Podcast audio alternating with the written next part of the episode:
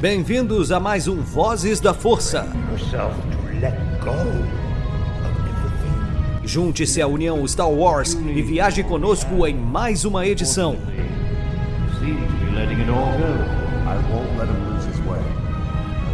Seja também a fagulha que manterá a chama de Star Wars acesa por muitos anos.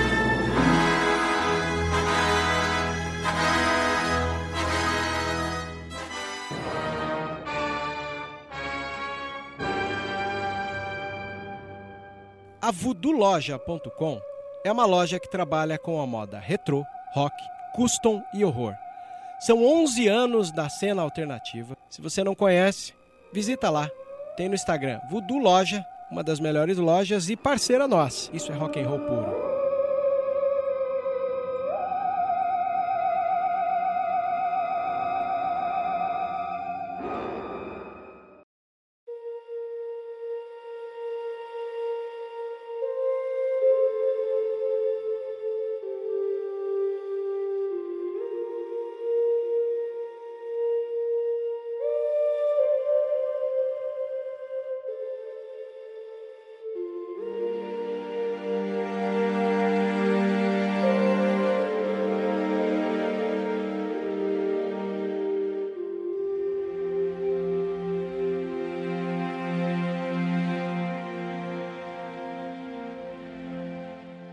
Muito bem-vindos, Hora da Força! Vozes da Força acompanhando a série da Soca, terceiro episódio da Soca, e hoje temos como convidados aqui uma artista e o seu menino que acredito que seja artista, só pelo pouco que a gente está trocando ideia aqui antes de começar a gravar o podcast. E o nosso querido JP vai entrar daqui a pouquinho, terminando algumas correrias lá. Então queria apresentar para vocês a nossa convidada, que é a Talita Abreu, que é, é, desenhista, ilustradora, criado, creator. Vamos colocar creator aqui que é melhor. Pode se apresentar, Talita. Oi, muito obrigada pelo convite. Adorei ser apresentada como creator, acho isso muito legal, porque no final das contas a gente se desenrola em mil para poder para poder estar tá presente na, na rede social e tudo. E é isso, sou ilustradora, sou escritora e fanática por Star Wars, estou amando a Soca, por isso que eu amei seu convite para estar tá aqui hoje no Vozes da Força e vamos que vamos falar de Ahsoka. Maravilha. E o seu namorado Paulo, Paulo, se apresenta aí. Diga aí os seus caminhos da força que te trouxe aqui também. Boa noite, gente. Eu tenho um currículo bem mais modesto que a Thalita. É, eu sou modelador 3D e trabalho com impressão. Então, eu trabalho com vertentes diferentes da impressão 3D, mas também com peças para cosplay. E que é uma coisa que a gente está enveredando agora de cabeça. E também fã das antigas de Star Wars desde pequenininho, sequelado total por ter assistido a trilogia original. E adorando as séries atualmente, adorando o Star Wars novo que está se desdobrando aí na nossa frente, adorando a Soca. Cara, eu fico muito feliz de ouvir isso de você, Paulo, porque eu também sou remanescente ali. Primeiro contato que eu tive com Star Wars na vida foi minha tia que me levou para assistir Império Contra-Ataque em 80 no cinema marcou minha vida pro resto. Sensacional. Né, da, da, da, minha vida inteira se marcou com isso. Aí vi o Retorno uhum. Jedi, quando chegou os remasters lá, os Special Edition, assisti 97. É, vi prequel, vou até ser sincero, assim, até minha, a minha mulher, ela pega muito no meu pé quando eu falo que eu prefiro prequel. E ela dá risada disso, porque ela é fã da trilogia clássica. ah, tá. Ela, ela, brincou, falando, ah, achei que você ia defender a Sequels de novo, porque ela, ela é meio bronqueada com a, com a Sequels. eu acho legalzinho o Sequels, porque acho que, né, quer queira ou não, acho que Star Wars podia sair da mão do George Lucas pra gente ver como ia se comportar. Mas aí tem uma diferença, né? Quando a gente vê coisas fora da mão do George Lucas como Mandaloriano, Andor, isso é legal. Agora, eu acredito que as sequels, depois que a gente leu na biografia do Bob Iger, né, que tem um capítulo inteiro dizendo erramos com você, George, onde ele assume que ele não quis usar as ideias de George Lucas, na boa, né? Star Wars longe do criador, a chance de, de escorregar e cair é muito grande. E, uhum. e isso faz com que eu tenha um certo apreço pelo oitavo episódio só, porque apresenta ideias, tenta chutar a série, a saga para um caminho totalmente novo, né? Que infelizmente não foi bem Sim. aceito. E até costumo brincar, uhum. é um uhum. excelente filme de blockbuster, mas um, mas um estranho Star Wars, né? Como é que é a relação de vocês Sim. aí? Thalita, me conta, quanto foi a sua primeira contato com Star Wars na vida? Gente, eu não, eu não tive uma. Eu acho que eu sou um fã de Star Wars, assim, meio diferente, porque eu não tive uma, um começo marcante, né? Pra mim não chegou com o pé na porta. Na infância, eu acho que Star Wars sempre teve tão presente. E aí eu fiz um caminho meio que inverso. Eu curti tanto a estética é, de tudo que eu via por fora dos filmes, que aí depois eu, eu entrei pros filmes, entendeu? Então antes eu curti muito a estética, eu gostava quando eu via qualquer coisa de Stormtrooper, qualquer coisa Luke, tá, Leia, né? Eu acho que a representatividade da Leia para as meninas, assim, sempre foi uma pelo menos para mim, assim, né? É uma, é uma coisa muito mágica, né? A gente vê a menina que ela não é é, que ela não tá em perigo, né? Que ela tá lá no meio da luta. Então, isso para mim, Leia e Sarah Connor me marcaram demais nesse sentido. E, e aí depois eu me interessei primeiro pelos personagens, por tudo que eu via, e depois que eu fui cair para dentro de, de Star Wars, e aí a gente não sai mais, né? Mas eu tenho essa, essa relação também. Eu acho que vocês são um pouquinho mais velhos que eu. Não tô falando que eu sou garota, tá? Que eu sou, já tenho meus cabelos brancos, mas eu tenho eu, eu tô mais naquela, naquela relação do, do, do 1, 2 e 3, tá mais na minha na minha faixa, né? Que eu fui assistir pro cinema e tudo. Então, assim, eu eu curti muito e eu fico batendo na cabeça do Paulo para ele curtir também. Eu acho que a visão dele tem mudado um pouquinho sobre esse filme. De tanto que eu fico lá mostrando edit para ele, falando, conversando, revendo. E a gente aqui fica falando de Star Wars o dia inteiro, a gente é muito doente. E é isso. Essa é a minha relação. Muito bom. E você, Paulão, conta pra gente como foi. Eu tive, assim, não tive a oportunidade de assistir os episódios 4, 5 e 6, porque eu nasci em 78, um ano depois do primeiro filme. E quando o 6 foi sair, eu tava ali com 5 aninhos, né? Então não tinha como ver no cinema. Eu fui ver quando passou na televisão. E no Brasil, nessa época, filme era evento, todo mundo parava, tela quente, né? ficava né? esperando. Cine, tela quente. Tela quente. É. Uhum. Sim, estreia de filme você ficava esperando meses. Você vê o anúncio no, no, fim de ano pra você ver o filme depois lá pelo meio do ano seguinte. É uma é. loucura. E aí o mundo parou para assistir Star Wars. E aí eu fui ver aquele negócio, eu não fazia ideia do que eu tava. do que tava me esperando. E foi um atropelamento, assim, foi um, foi um negócio extremamente marcante. Eu e meu irmão, na época, a gente tem dois anos de diferença de idade, a gente tinha uma cabeça muito próxima. Então, assim, foi, a gente virou uma entidade só pirando com Star Wars e a gente não parava de falar nisso. E dali em diante sequelou os dois, a gente ficou com isso muito marcado. Quando vieram as prequels, eu realmente eu admito, não, não me entendi com a série por uma série de coisas. Muita gente teve problema com diferença estética, com, com diferença de, de, de estilo narrativo, uma série de coisas, excesso de efeito especial, mas com o tempo eu fui digerindo e fui largando uh, uh, os meus preconceitos e uma série de coisas e avaliando diferente. Hoje, não vou dizer que eu gosto tanto quanto dos 4, 4 5, 6.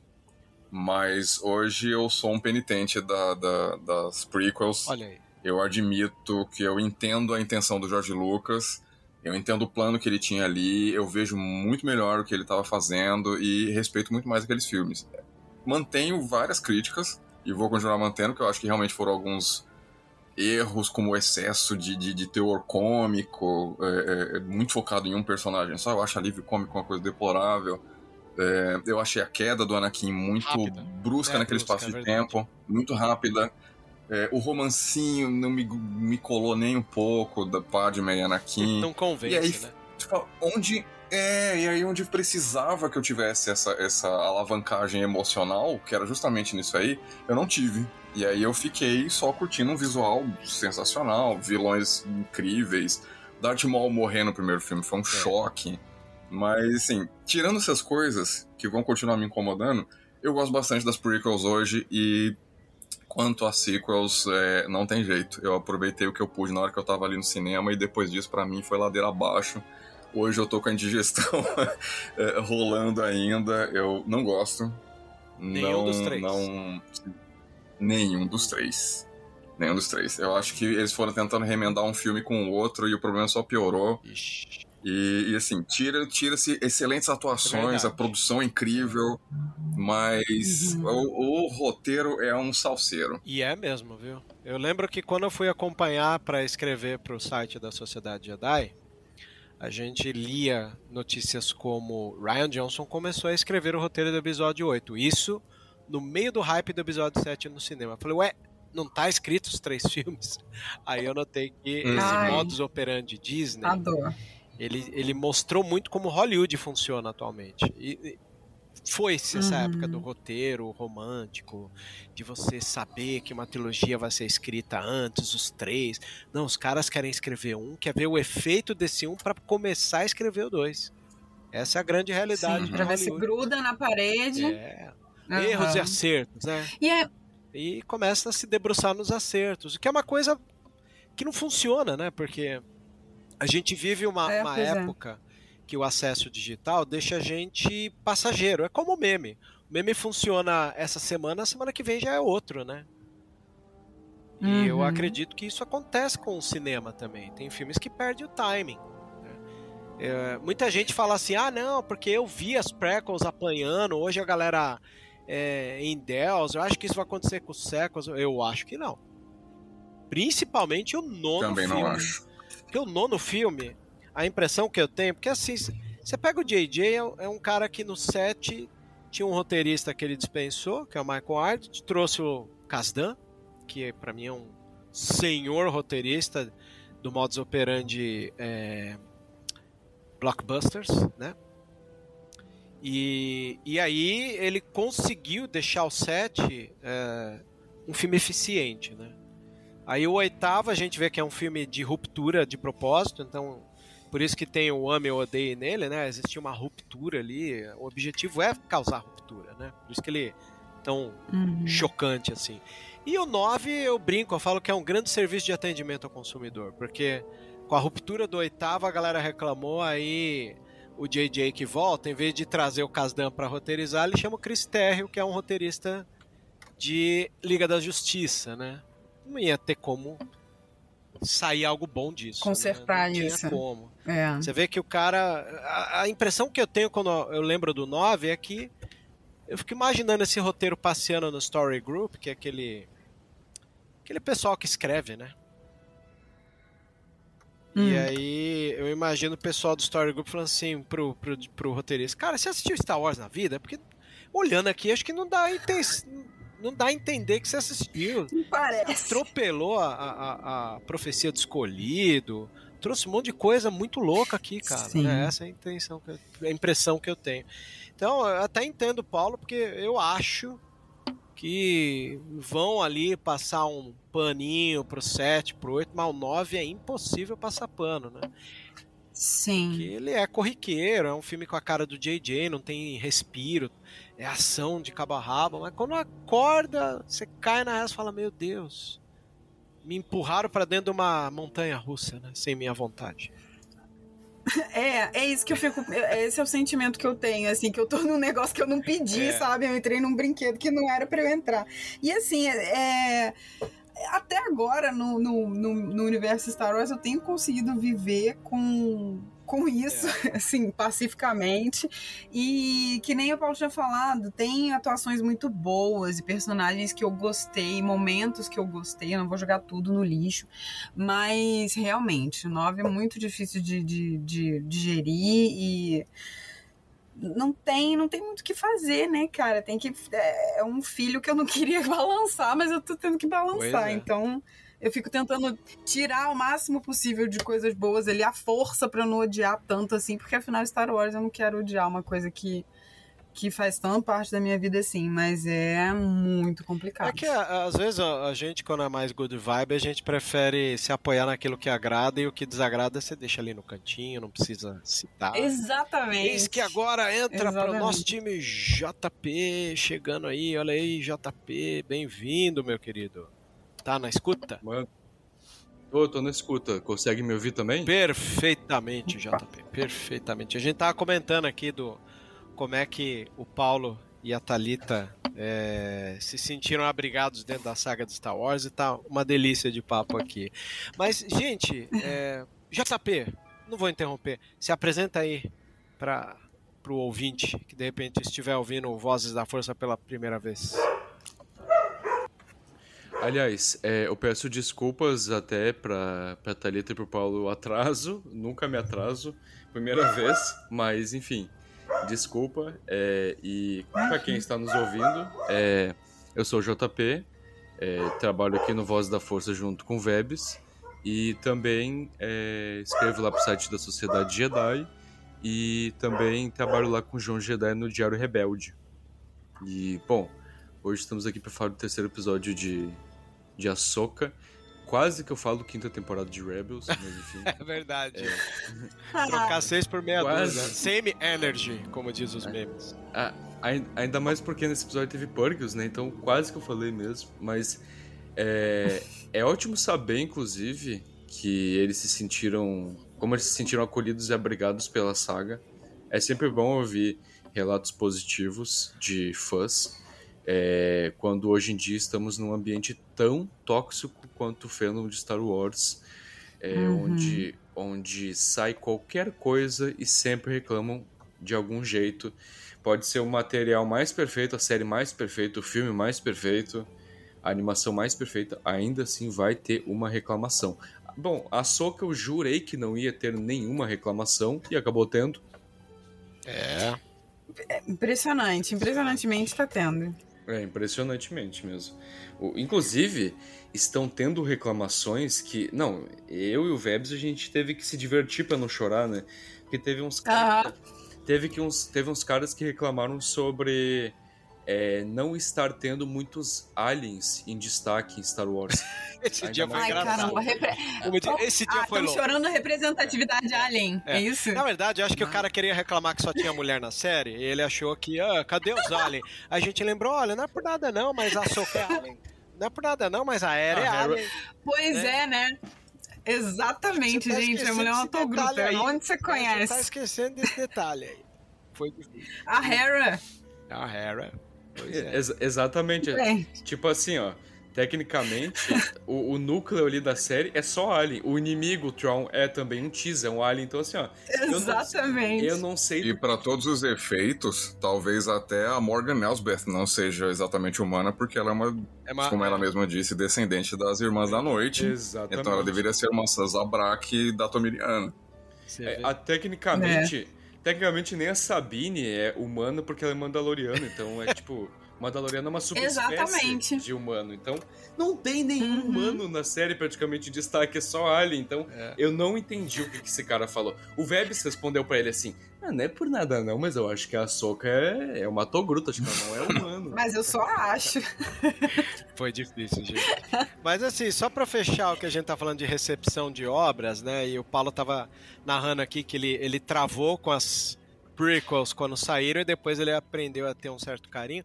Acho que uma obra que ajuda muito a gente a, a receber as prequels de melhor maneira é The Clone Wars, né? Clone Wars. Clone Clone Wars. Ai, sim, eu ia, eu ia perguntar isso É a pra vocês, se vocês bolo. sentiram melhor. Sim, sim. Pra Uhum. mim, hoje talvez. Eu tava comentando, eu fui caminhar com a Nick outro dia na rua e falei, meu, quer saber? Acho que The Clone Wars é a minha obra favorita de Star Wars, porque é ela que É a minha também. amacia, Ah, eu... né? É. Amacia toda a, a- a trilogia prequel. Ela, ela, acho que o Filone, ele, ele, ele assistiu bilhões de vezes a prequel e falou, onde é que tá fraco? Aqui, eu vou colocar uma sustentação aqui. Aí ele criou uma historinha pra isso. sustentar, né? Eu, eu fico olhando Rebels e Clone Wars. Rebels, aí eu fico, sabe, ai, qual que é a minha favorita? Mas eu pendo muito pra Clone Wars, cara. Que muito. A- Putz. Assim, eu reconheço que Rebels, tipo, o Filoni, ele acertou em tudo que ele errou em Clone Wars, porque Clone Wars tem uns deslizes ali Aham. outro dele. Tipo, a questão da ordem cronológica, né? Que, tu, que os episódios têm uns lá na quinta temporada. Sim, que é sim. antes de uns da primeira. Então, muitos desses erros que ele teve em Clone Wars, ele acertou em Rebels. Mas mesmo que Rebels tecnicamente seja melhor, eu ainda prefiro Clone Wars. É. Eu nunca tive isso de não aceitar as, as prequels, né?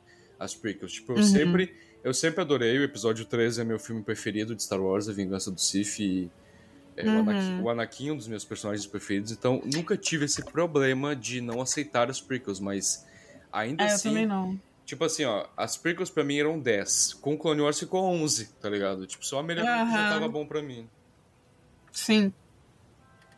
E olha, Hum. a série de Ahsoka, ela, ela, ela funciona muito bem como essa continuação de Rebels, né, gente? Você ia falar alguma coisa, Paulo? Já, já pode aproveitar. Eu ia, eu ia comentar uma coisinha breve sobre o, o Clone Wars, mas meio que vocês cobriram praticamente tudo. Assim, eu, eu- só uma coisa que eu tenho pra mim é que se tivesse lá só pra tapar o meu entendimento do que que aconteceu entre os filmes 1, 2 e 3, eu, eu entender. é, Entre os 2 e 3, né? Uhum. Pra eu entender melhor a história, pra não ficar aquela coisa tão atropelada, já teria sido fantástico. Mas ela tem uma vida própria É. muito forte. É uma série em que você tem ali um arco emocional ali dentro e você vê os clones de uma forma totalmente diferente e se apaixona por toda uma Muito. outra dimensão de Star Wars que era 100% ignorada, igual dos Stormtroopers até o fim aparecer e você pensar, caralho, tem humanos ali É dentro. verdade. E a gente esquece. Tem Cara, gente é. ali e a gente esquece totalmente. E os clones ganharam meu coração totalmente. É uma coisa, assim, Aí tu puxou- sensacional. Aí tu É. ganhou pontos com Vebs. É, nossa, aí- agora eu fiquei comovido aqui, porque, né, é uma Não, das coisas que eu mais gosto. não mas eu, eu. É o que eu mais gosto também. A gente tá falando de, do É, Rex hoje, tava, né, velho? Sim. Porque, Verdade. caraca, é, é muito, é muito incrível, cara. Eu acho que é uma das coisas mais inspiradoras de Star Wars é, é um episódio de Clone Wars com o Rex, sabe? Pra mim é, pra, de- é de derreter o coração, cara. É muito foda. Bad Batch Sim. é. É a gente tava incrível. falando hoje, o Rex não tem esse nome à toa. É verdade, É, né? Ele tem um, Assim, um nome muito comum, da, da- talvez um dos membros familiares mais próximos da família de qualquer pessoa no mundo, né? Porque Rex é nome de cachorro, se você for ver. Né? É. E, e o cachorro é aquele que tá fazendo parte da sua família de forma indireta. E o Rex é um clone de forma indireta na família Star Wars. Então não tem como eu não gostar dele. É. É. E Incrível. assim, clones, né? Criados para guerra. é, cresceram absurdamente ali numa velocidade um pouco maior para poder servir a guerra. Então eles não adquirem malícia. Aí entra os, os grandes detalhes né, da, da, da vida do dia a dia no intervalo da guerra para trazer um pouco de humanidade para os soldados, que é o ponto que o Filoni acertou em cheio, né? Eu nunca vou me esquecer É. que enquanto a série Uma da- 2D ela é uma série mais focada no ambiente de guerra, quando chegou a 3D e naqueles primeiros episódios o Yoda para na árvore e fala: "Vem cá, vamos explicar um negócio pra vocês". Eu falei: "Meu Deus do céu, que série é essa?". Eu fiquei eu me lembro até hoje, falando pra vocês, eu tô narrando aqui e, e- e fe- fecho os olhos e lembro até agora a sensação que foi sentar com os amigos e falar, mano, o Yoda trocou ideia com os clones, como se eles fossem pessoas de verdade, né? Tipo, você sabia que era, Ah, sabe, clone, descartável, vai pra guerra, soldado e morre, e os Jedi estavam lá E- valorizando, né, cara? sim. E naquele pouquinho de tempo que ele ficou junto desses clones durante aquela daquela empreitada, ele viu as diferenças de cada um que eles mesmos não viam. Viu? É. E eu acho que um do- uma das frases mais impactantes pra mim de Clone Wars é quando o Rex conversa com a Soka sobre essa questão do- dos clones e a guerra e etc. E ele fala, né? é, nós clones temos sentimentos mistos com essa guerra, porque tecnicamente a gente só existe por conta dela. Então, enquanto todo mundo odeia essa guerra porque traz sofrimento e etc., a gente pensa: se não fosse por ela, a gente existiria? Então, Sim. eu acho Nossa. muito pesado. É muito Dói. trágico. Não, e, e todo esse aspecto de- deles começarem a questionar isso pega a gente numa rasteira, porque a gente tá no Pega, pique da pega. guerra do Jedi e tal, não sei o quê. Aí de repente os caras chegam com esse papo e a gente fala: caramba, mano, que isso, É. sabe? Você, tá, você, você é pego no. E aí todo esse aspecto deles serem tão meninos, né, cara? E aí a gente vê Exatamente. pe- dói muito essa questão da guerra e deles estarem lá, sabe, com a inocência que eles têm. E estarem sendo dizimados, enfim, episódios em que, né, pô, o Fives, a forma como ele, mo- como ele morre, né, Sim. cara, é Nossa, cruel aquele, demais. Aquele arco é de, é de chorar, assim, nossa. Aquilo é de chorar, aquilo é de chorar, cara. Se você não gostar, se não passar a gostar dos clones naquele episódio, você desiste do seu coração. sim, sim. Se não se emocionar com esses caras, tá assistindo Star Wars errado. É verdade. Vai procurar terapia, Total, né? né? Não, e até episódios assim pequenos, como Commander Killy morrer do lado do Imagonadai, né? Que é até uma piada de eu vou morrer, né? Do, do, do clone lá. É o. Uhum. O Imagundai. É, é bonito aquilo, né? Porque eles estão se sacrificando para que os mantimentos cheguem aos Twi'leks. Então, é, é de um escopo É. político tão grande, né? Que É. Tem também o. Tem o arco aquele do. Do Cut da Su, que é aquele clone desertor, que começou uma família também. Nossa. Ai, sim, eu E adoro retomar aquilo. essas coisas em nossa. Bad Batch também torna o negócio. Que o Rex foi tomar. Que o Rex foi tomar café com ele, lembra, velho? Lembro, lembro. Que o. O Rex foi tomar café com ele lá. Cara, é sensacional. Cara, é lindo. A gente, bom, depois de lamber aí os clones aqui e, e- e eu ficar extremamente emotivo pra entrar no final de semana, né? A gente tem aqui o terceiro episódio de Ahsoka. E, gente, muito legal, porque acho que esse terceiro episódio é um puxadinho do 2, né? E Ah, é. é, eu acho a beleza dessa coisa de você começar a série com o treino. E por falar em treino, uma das coisas que esse Android ganha a gente é um detalhe patético, mas que chama muita atenção. É um Android que pisca o olho, gente. Vocês notaram isso?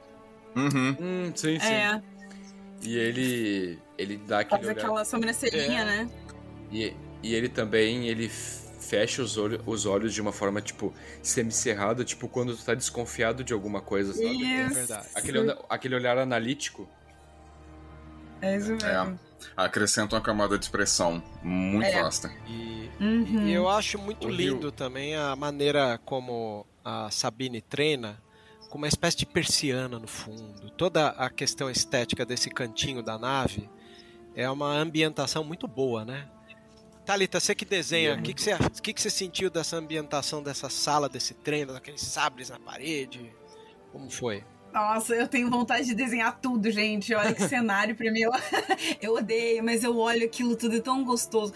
É a, a paleta de cores de dentro da nave, ela é tão. Ela tem um aconchego próprio, sabe? Assim, ela não deixa você se sentir totalmente em casa. Você sabe que você tá num local é, transitório ali, mas ao mesmo tempo é tão gostoso, é tão casa, é tão. Sabe? Uma coisa assim tão. tão Sabe, a, a ambientação é perfeita, eu acho. De todos os locais, a gente vê a diferença de uma nave para outra, tudo isso é tão marcante, sabe? Não é uma coisa sutil, assim.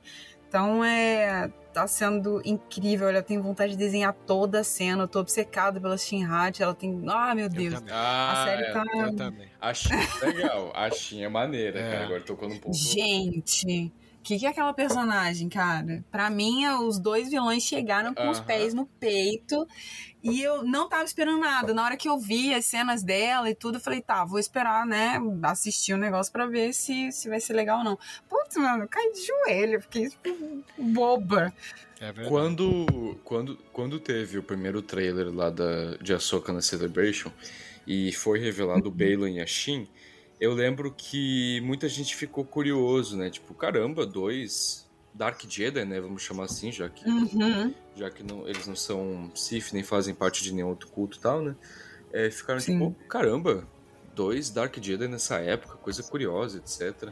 Porque ninguém esperava, né? A gente pensou que o inimigo ia ser só o Tron mesmo. E Sim. É, e, cara, eu lembro que, eu, que eu o Vebs brinca dizendo, inclusive, que eu sou do lado macumba da força, porque eu curto muitas coisas de força, Jedi, Sith, etc. É e eu falei, cara, esses. E eu falei, e ainda eu falei pra galera, esses dois vão dar o que falar. Esses oi- dois vão dar muito o que falar, porque vão ser personagens muito curiosos, porque não é comum ter gente usuário da força nessa época. E realmente, cara, o que mais as pessoas estão comentando na série até agora que eu tô vendo, além da, da Sabine, da Soka principalmente, é o Balin e a Shin, sabe? Tipo, as, a galera tá curtindo muito os personagens dele. O Ray Stevenson, assim, ó, atuou bem demais como Balin. Nossa. Eu Muito. também acho. Que ator, que perda, hein? A, a dinâmica, a, a química entre os dois tá sensacional. Dois personagens completamente diferentes. Você percebe que eles têm uma energia diferente. Um extremamente mais centrado, a outra parece ter uma fúria interna que ela fica segurando. É, e os dois têm uma harmonia muito grande. Eles são mestre e discípulo.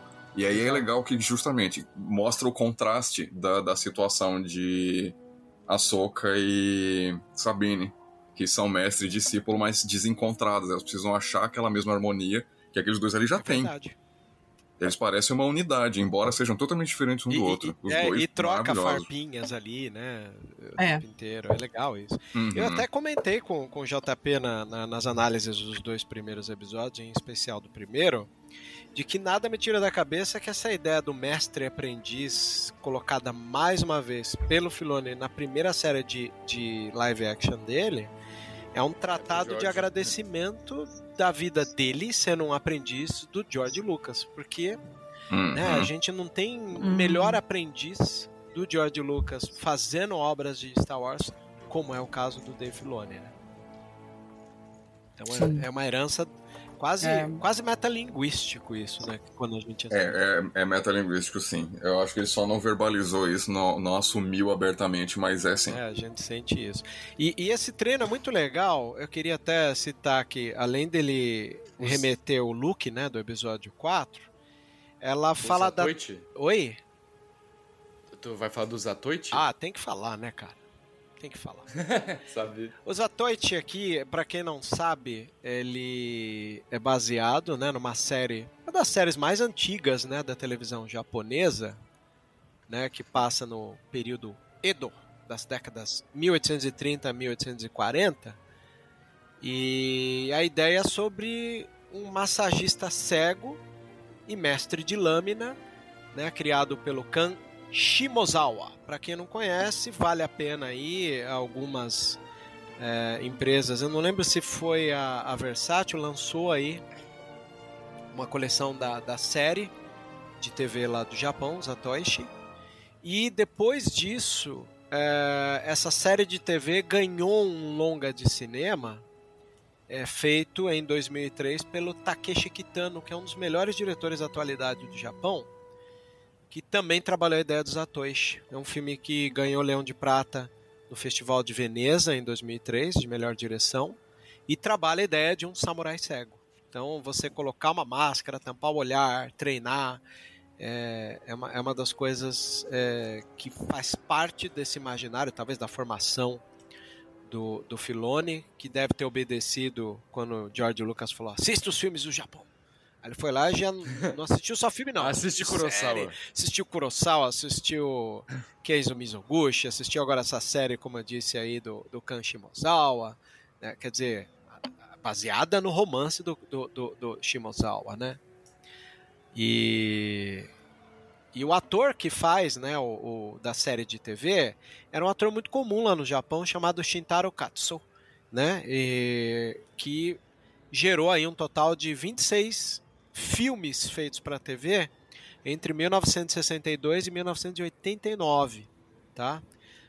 E aí a série de TV era de 74 a 79. E aí, se não me engano, tem um filme em 90, versão americana. Caso o, o Paulão talvez lembre desse filme. Paulão, você lembra de um filme que chamava Fúria Cega com Rutger Hauer, que era um assassino? Sim, esse sim. Filme... Rutger Hauer com a Nossa, espadinha dele. cara, esse filme é uma homenagem a Zatoichi, a série de TV. Hum. É, uma, é, um filme de 90, gente. Quem não viu esse claro. filme tem que ver. Agora fica óbvio. É? o treino, né? Então, gente, tá aí. Contextualizado essa série e o treino. É... eu gosto da maneira como, como a Soca é colocada, porque ela, ela te dá uma mini introdução do episódio no pré-crédito antes do nome aparecer. E aqui nesse a gente tem o treino né, da, da, da Sabine, muito parecido com o treino dela é, pelo Kanan Jarrus na série Rebels, ou pelo próprio Ezra, uhum. que ainda mostra latente essa falta de paciência, esse lado tão mandaloriano de ser, né? Até chegar o nome do episódio. Time to Fly. Terceira parte. Um menor episódio, parece que do, do, das matérias que a gente viu, né? Tem um pouquinho mais de meia hora com os créditos. E não só por conta disso deixa de ser um episódio brilhante. E aí, casal, o que, que vocês sentiram do treino aqui que o diretor quis passar? Ou a diretora, né? Steph Green, no caso. Nossa, eu. Pra mim o episódio teve 20 minutos. Terminou e eu tava. O quê? Cadê? é. Cadê o resto do meu episódio? Muito frenético. Fiquei revoltadíssimo. É, gente, nossa, e aí você fica, você fica muito mal assim, a hora que termina, porque, sei lá, é, é como se puxassem o tapete mesmo, você cai com a cara no chão. Mas eu tava muito ansiosa desde quando tiveram as cenas do trailer para ver o treino das duas, assim, eu achei aquilo é, com uma calma, uma degustação daquele momento, daquele treino, assim. E, e gente, é, é, o, desenvolvimento da Ahsoka é uma coisa muito muito gostosa da gente ver, né? A gente vê ela é, totalmente frenética quando ela era novinha e agora ela tem essa, essa calma. Ela, e a gente viu isso crescer, um crescente nela, né? Isso para mim é muito mágico de, de assistir em live action. Mas eu, eu não gosto muito da ideia do, da gente quando a gente brinca muito de ah, é o Rebels, quinta temporada e tal, porque eu queria ver mais o foco na soca. E a gente tá, tipo, lá sabe, muito vibe Rebels e eu queria realmente é, é, mais desenvolvimento da Soca, sabe? Eu quero, sim, encontrar o Ezra, tudo, mas, mas putz, mano, eu quero, eu quero muito que essa série tenha, tenha esse glamour dela, assim, que é uma personagem que realmente eu espero muito que tenha essa, sabe, esse boom, assim. E o treinamento foi uma delícia, gente. Para mim, eu ficava vendo 45 minutos da Sabine, coitada, tentando as coisas e eu sou eu muito... roxa, pô. Bia, coitada. E eu sou. Eu entendo muito a Sabine, assim, cara. Eu já quero começar a fazer alguma coisa, tipo, cara, ganhando Oscar, assim. Eu odeio aprender coisas e, e ver que eu sou péssima e ter que melhorar. Então, essa coisa de ser mandaloriana, de já ter impaciência, de já querer já ir lá e fazer o negócio, eu entendo muito, assim, eu, eu, eu me peguei, assim, ansiosa, tão, tão ansiosa quanto a Sabine. Eu acho que foi muito legal a forma como, como eles conseguiram passar isso pra gente, né? É verdade. É, é assim, eu, eu realmente também fiquei chocado com, com quanto o episódio pareceu curto mas a gente veio mal acostumado que os dois primeiros foram bem longos. O tempo total dos dois primeiros episódios dá um filme. Uhum. Fechadinho, assim. Mas assim, a gente tem pequenos arcos se acertando, a gente tem as coisas é, entrando nos eixos, a gente viu, enfim, é, as duas voltando a ter uma sintonia. E aí a gente vai começar a entrar no, no, no ponto em que o caldo vai engrossar. Então, se Sabine vai ou não desenvolver o domínio da força, se elas vão ou não usar pá para a próxima galáxia, ver a treta que vai dar. Então a coisa realmente vai começar a andar daí. Só esses três primeiros episódios são meio que bem introdutórios. É, o JP sentido. falou esse negócio do puxadinho do 2. É, é. Mas é mesmo. Tanto é que realmente eles botaram a mesma diretora que era para manter a unidade na, na, na, nesses dois episódios. E é, detalhe curioso também que é a mesma diretora que dirigiu o segundo episódio de Ahsoka foi quem dirigiu o segundo episódio do livro de Boba Fett. é o melhor, na minha opinião, hein? Nossa, é o melhor, é o melhor. Então, é, episódio, cara. é o que mais me pegou no coração também. Aquilo é maravilhoso, gente. Aquilo é muito bom. Pois é. é eu, eu gosto muito porque até na nossa análise aí, o, o, o, JP vai lembrar como eu falei apaixonado sobre isso, né? Tem um cineasta brasileiro que chama Glauber Rocha. E no Deus Diabo na Terra do Sol ele fala que o sertão vai virar mar e o mar vai virar sertão, que é uma frase totalmente revolucionária. E quando ah, você ah, sim, tem, sim. né, aquele trecho, né, que fala que que o Tatooine já foi um mar, né, aquele lagarto que entra no nariz uhum. do povo, que aquilo lá é maravilhoso. se tem uma coisa que uhum. Star Wars me marca muito é quando eu sou surpreendido sem ter o que eu tipo, eu não esperava aquilo, gente. Aquele episódio, quando aconteceu, eu é. juro pra vocês, eu não esperava ver o que vi. Né? Aquela uhum. paixão por cinema, aquela referência a Lawrence da Arábia. Eu acho. Nossa. E até brinco, né? Tem muita gente que desce a lenha na série do livro do Boba Fett. Eu falei, gente, se a série existe só para mostrar que o Guri voltou pro mando e apresenta um episódio como aquele segundo lá, missão cumprida, cara. Missão cumprida é, já tá bom. É, pois é. Até o final, aquela coisa do tipo, vai, vamos pensar, se há cinco anos atrás você chegar numa rodinha de, de amigos Star Wars e falasse assim, tem uma visão do futuro, o quê? Sinto, vejo Boba montado num rancor. O quê? Os caras iam ajoelhar no chão, no milho e chorar não, em agradecimento, sabe, né? E, e, sabe por que que, sabe por que que não iam acreditar também? Ah. Porque lá no especial de Natal de, 70, de 78 tem essa cena em animação é, do Boba em cima montando. do mitossauro, né, no caso. É, exato. E aí, se tu falasse que isso ia virar, tipo, um dia live action, né? Que ia ter numa te nas, nas telas, né? O ator, a galera fica, quê? Como assim, velho? Nunca vai acontecer. Mas queria. Pois é, aconteceu. Caramba. Pois é. E ali, depois dos créditos com o nome Time to Fly, a gente tem um, um, um take muito bonito de uma, de, um, de uma frota rebelde, né, da, da, da, Nova República vagando e Inclusive, aí, pode falar. Inclusive, eles estão orbitando Chandrila, que nessa época é a capital da Nova República, né? E também quem tá ali né, entre as naves é a famosa Home One, né? A Larum, que era lá do, uhum. do Almirante Akbar durante a Batalha de Endor. Tá ali como... Ah, aquela nave a... Moncala é a dele, eu não sabia. Bom, é, eu devia uhum, imaginar, né? É. Porque aquela. Sim, a e a sala, sala né, da reunião, é verdade. A e sala a... da reunião é a mesma do Retorno de Jedi em que a Mon Mothma tá lá combinando o ataque com o Akbar e toda a galera para atacar a Estrela da Morte, a mesma sala. Ah, e aparentemente, aparentemente é a Hera quem tá no comando agora da, da Larum. E achei bacana também que tu, se tu for dar uma olhadinha ali na cena um pouquinho mais detalhado, tu vê ali é, a Wings, né? Que são aqueles caças que eram os mais rápidos da rebelião, que é o que lá no episódio 6 tem um cara que faz o ataque kamikaze, né? no Executor, no Destroyer pessoal do Vader, né? Que é aquele cara que voa direto ali pra, pra sala e tal. Tem uma frota ali desses caças. Ah, é, o take ah, começa com as A-Wings, é verdade. Quatro ali, exato. aí que, que a câmera acompanha em panorama e que mostra toda a frota junto, né? Uhum, é. Verdade. E aí a gente tem a Era chegando, sendo recebida ele pela, pelo, pela senadora, né?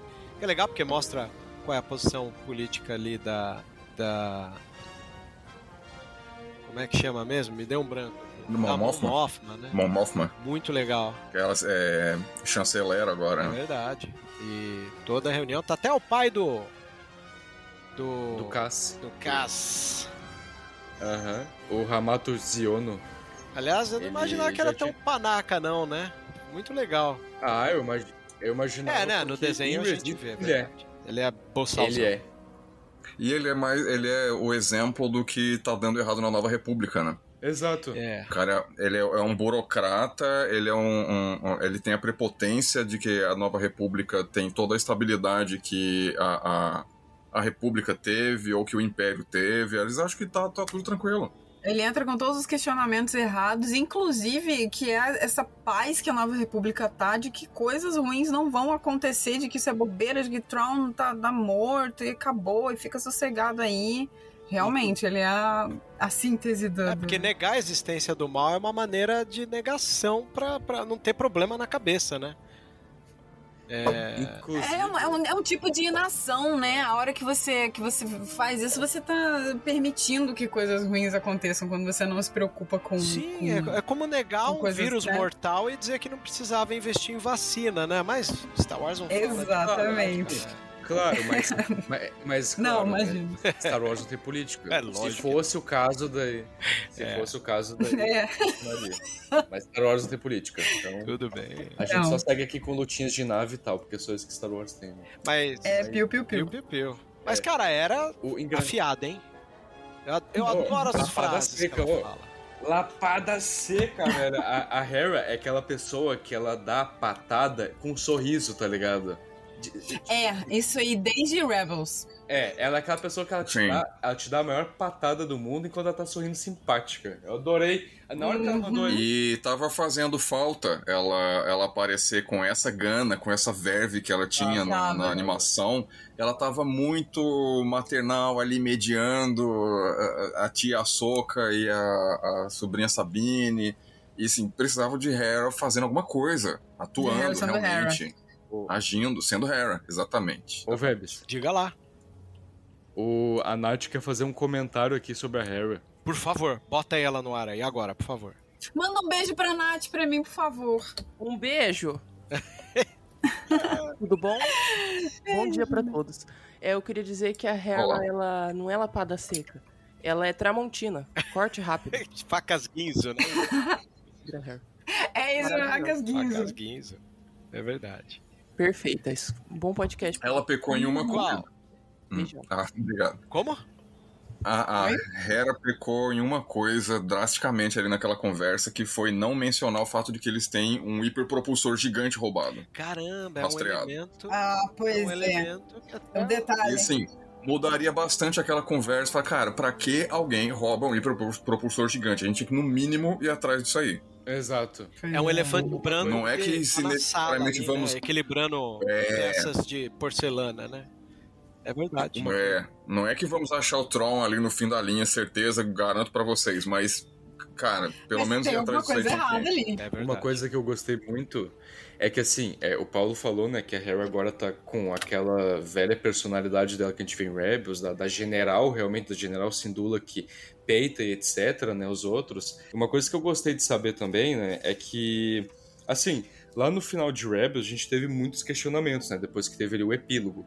E, tipo, porque a Sabine dá um mini contexto do que aconteceu ali no epílogo e tal, com cada um, só que, né, a gente fica com muitas perguntas, a gente recebe muitas informações e que não foram respondidas, né, porque é o Dave Filoni, né, ele solta a bomba e sai correndo.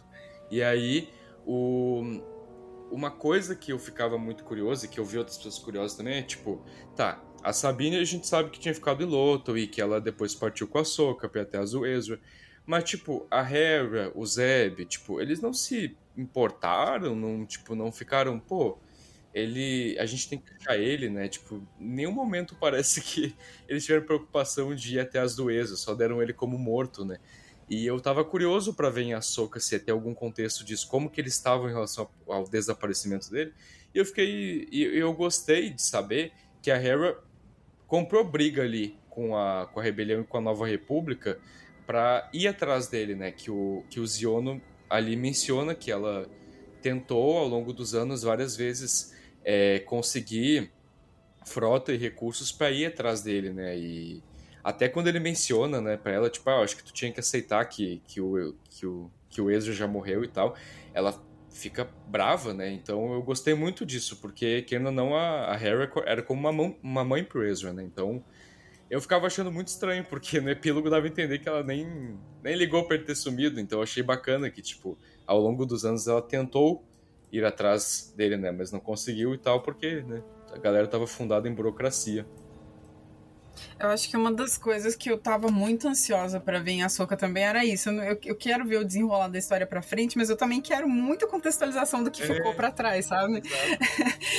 né? É, então, é, é, duas ansiedades. Eu acho que eu tô até mais ansiosa por isso que você falou, JP, pra ver as, as sabe, esses vácuos que ficaram, essas, essas coisinhas que precisam ser explicadas. Eu acho muito, muito da, da dinâmica entre Sabine e Açoka. É uma coisa que né, eu tô muito ansiosa pra conseguir entender. Eu acho que todo mundo ficou com uma carona de ponto de interrogação nessa, É, nesse momento, né? E provavelmente vai ser tudo entregue do jeito que foi agora, assim, uma pistazinha rápida no meio de uma conversa maior, porque senão compromete justamente essa coisa de que a gente tem que ser. Essa série tem que ser acessível pra todo mundo. Inclusive exato. pra Ah, quem assistiu queria- Rebels. Eu queria flashback, Então- gente. Hum, Eu também. Sim, queria, queria. Mas aí realmente vai pendendo a balança muito lá, mais pro lado do Rebels quinta temporada. Assim, faz- é, puxando o que você falou, é, é, Thalita, é, que eu também não acho que isso seja uma continuação de Rebels nesse sentido.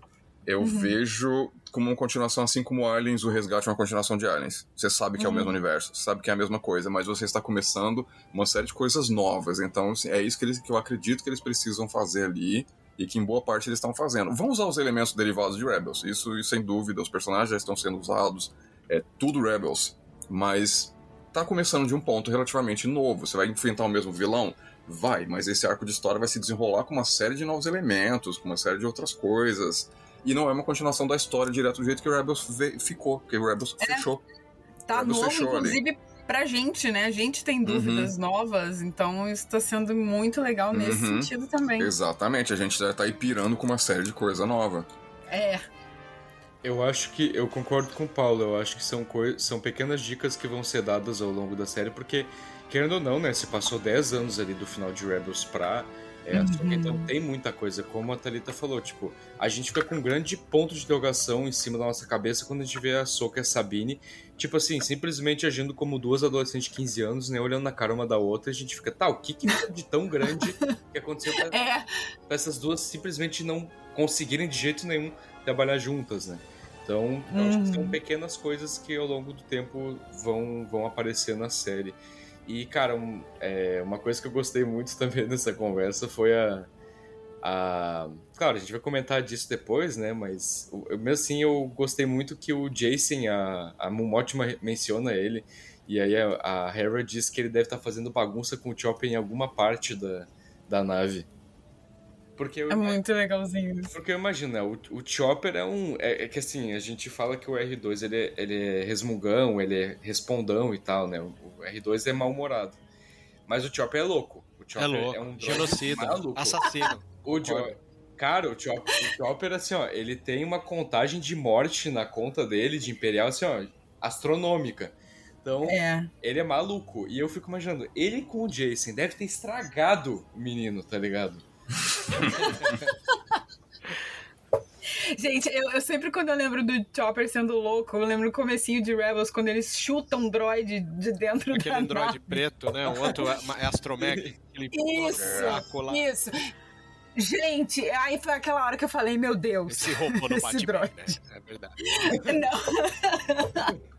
Cara, e fica todo mundo chocado, Zeb, o Ezra, tá todo mundo olhando assim, falando, cara, o quê?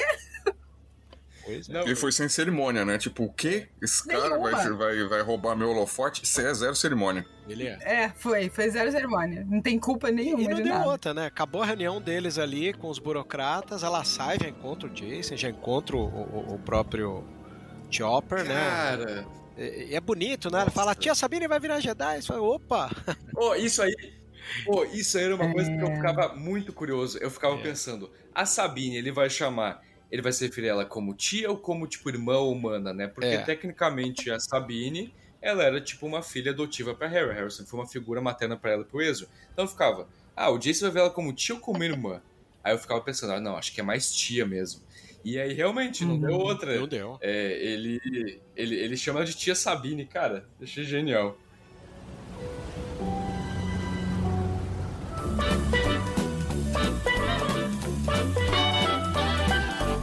Olá, saudações, meus caros amigos. Enquanto Anakin e Ahsoka saem em missão, juntem-se a mim para tomar um drink e ouvir mais uma edição do Vozes da Força.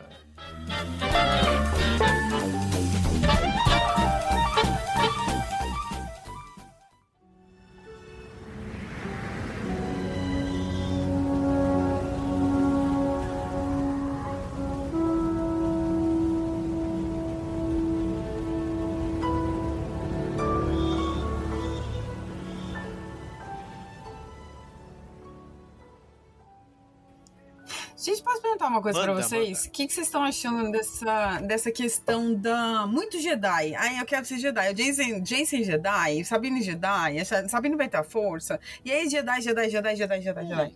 Vocês estão achando muito é. também? Ou como é que tá isso aí pra vocês? Eu vou deixar o Vebs e o Paulo responderem, eu vou responder Olha.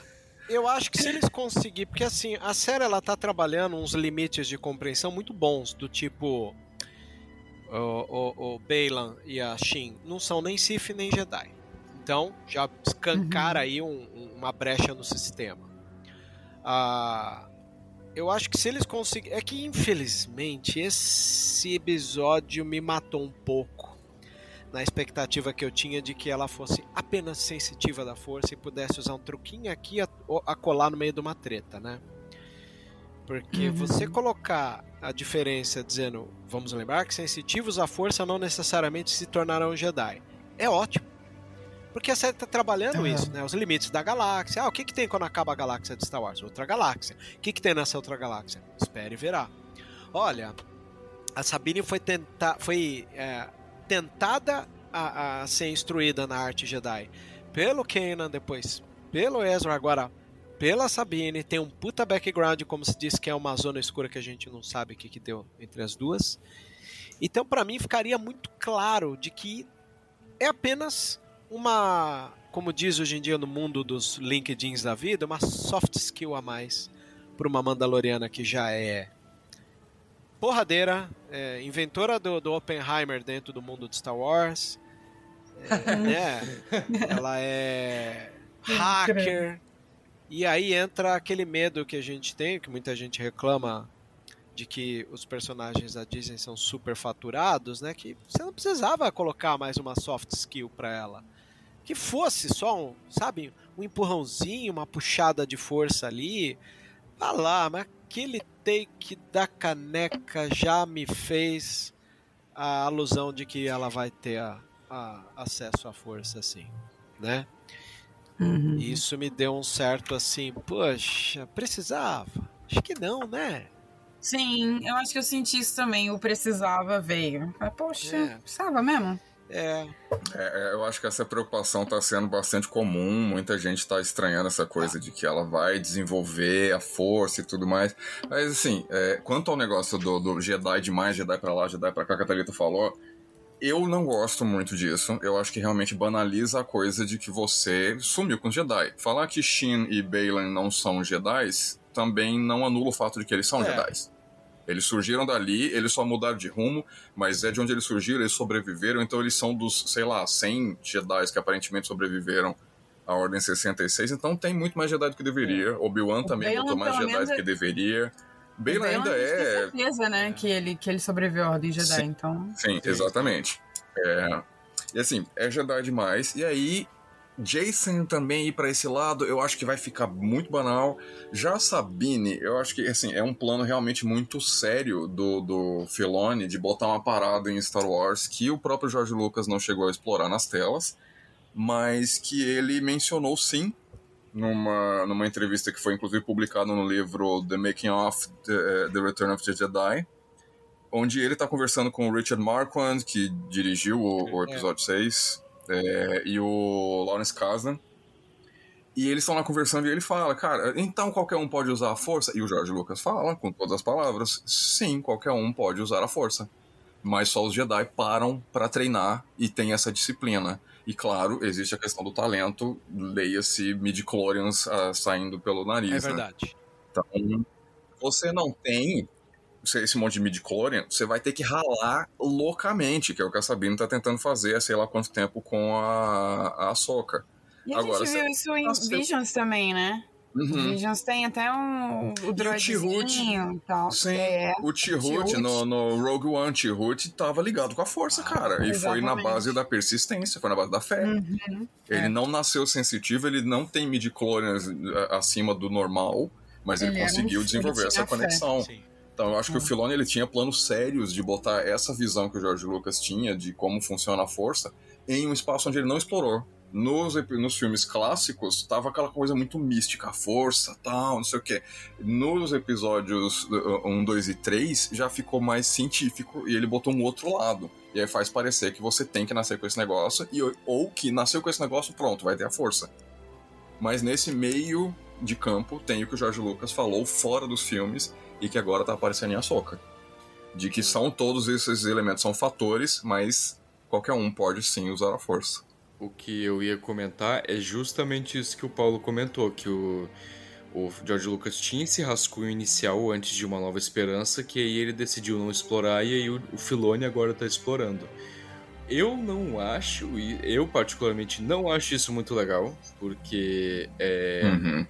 eu acho que dá uma banalizada na força, porque assim, a Sim. força está em todos os seres vivos, está em todas as coisas, todas as formas de vida, mas nem todos podem senti-la. É, tem até uma questão interessante que, assim, as pessoas, elas interpretam muito mal a questão dos midichlorians, né?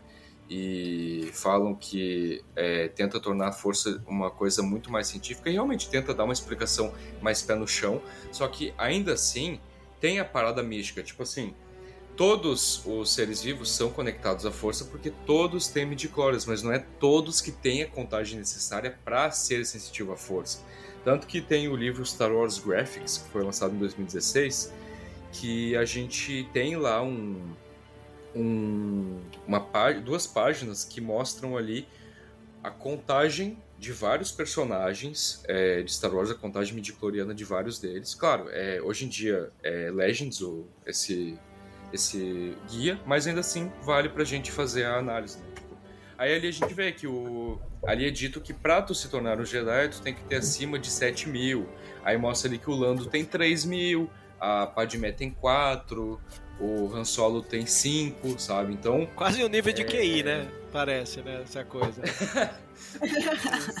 então. É, o consciente de midi-chlorians. É, então, então, assim, eu acho que isso dá uma banalizada é, no, que somente alguns são capazes de sentir e utilizar a força. E o que eu acho bacana é tu explorar o conceito do Pior que eu acho que não tem uma tradução para esse termo, que é os Force Wilders, que é o que o Shirut é. É a galera que é espiritualizada com a força, só que não é capaz de usar ela.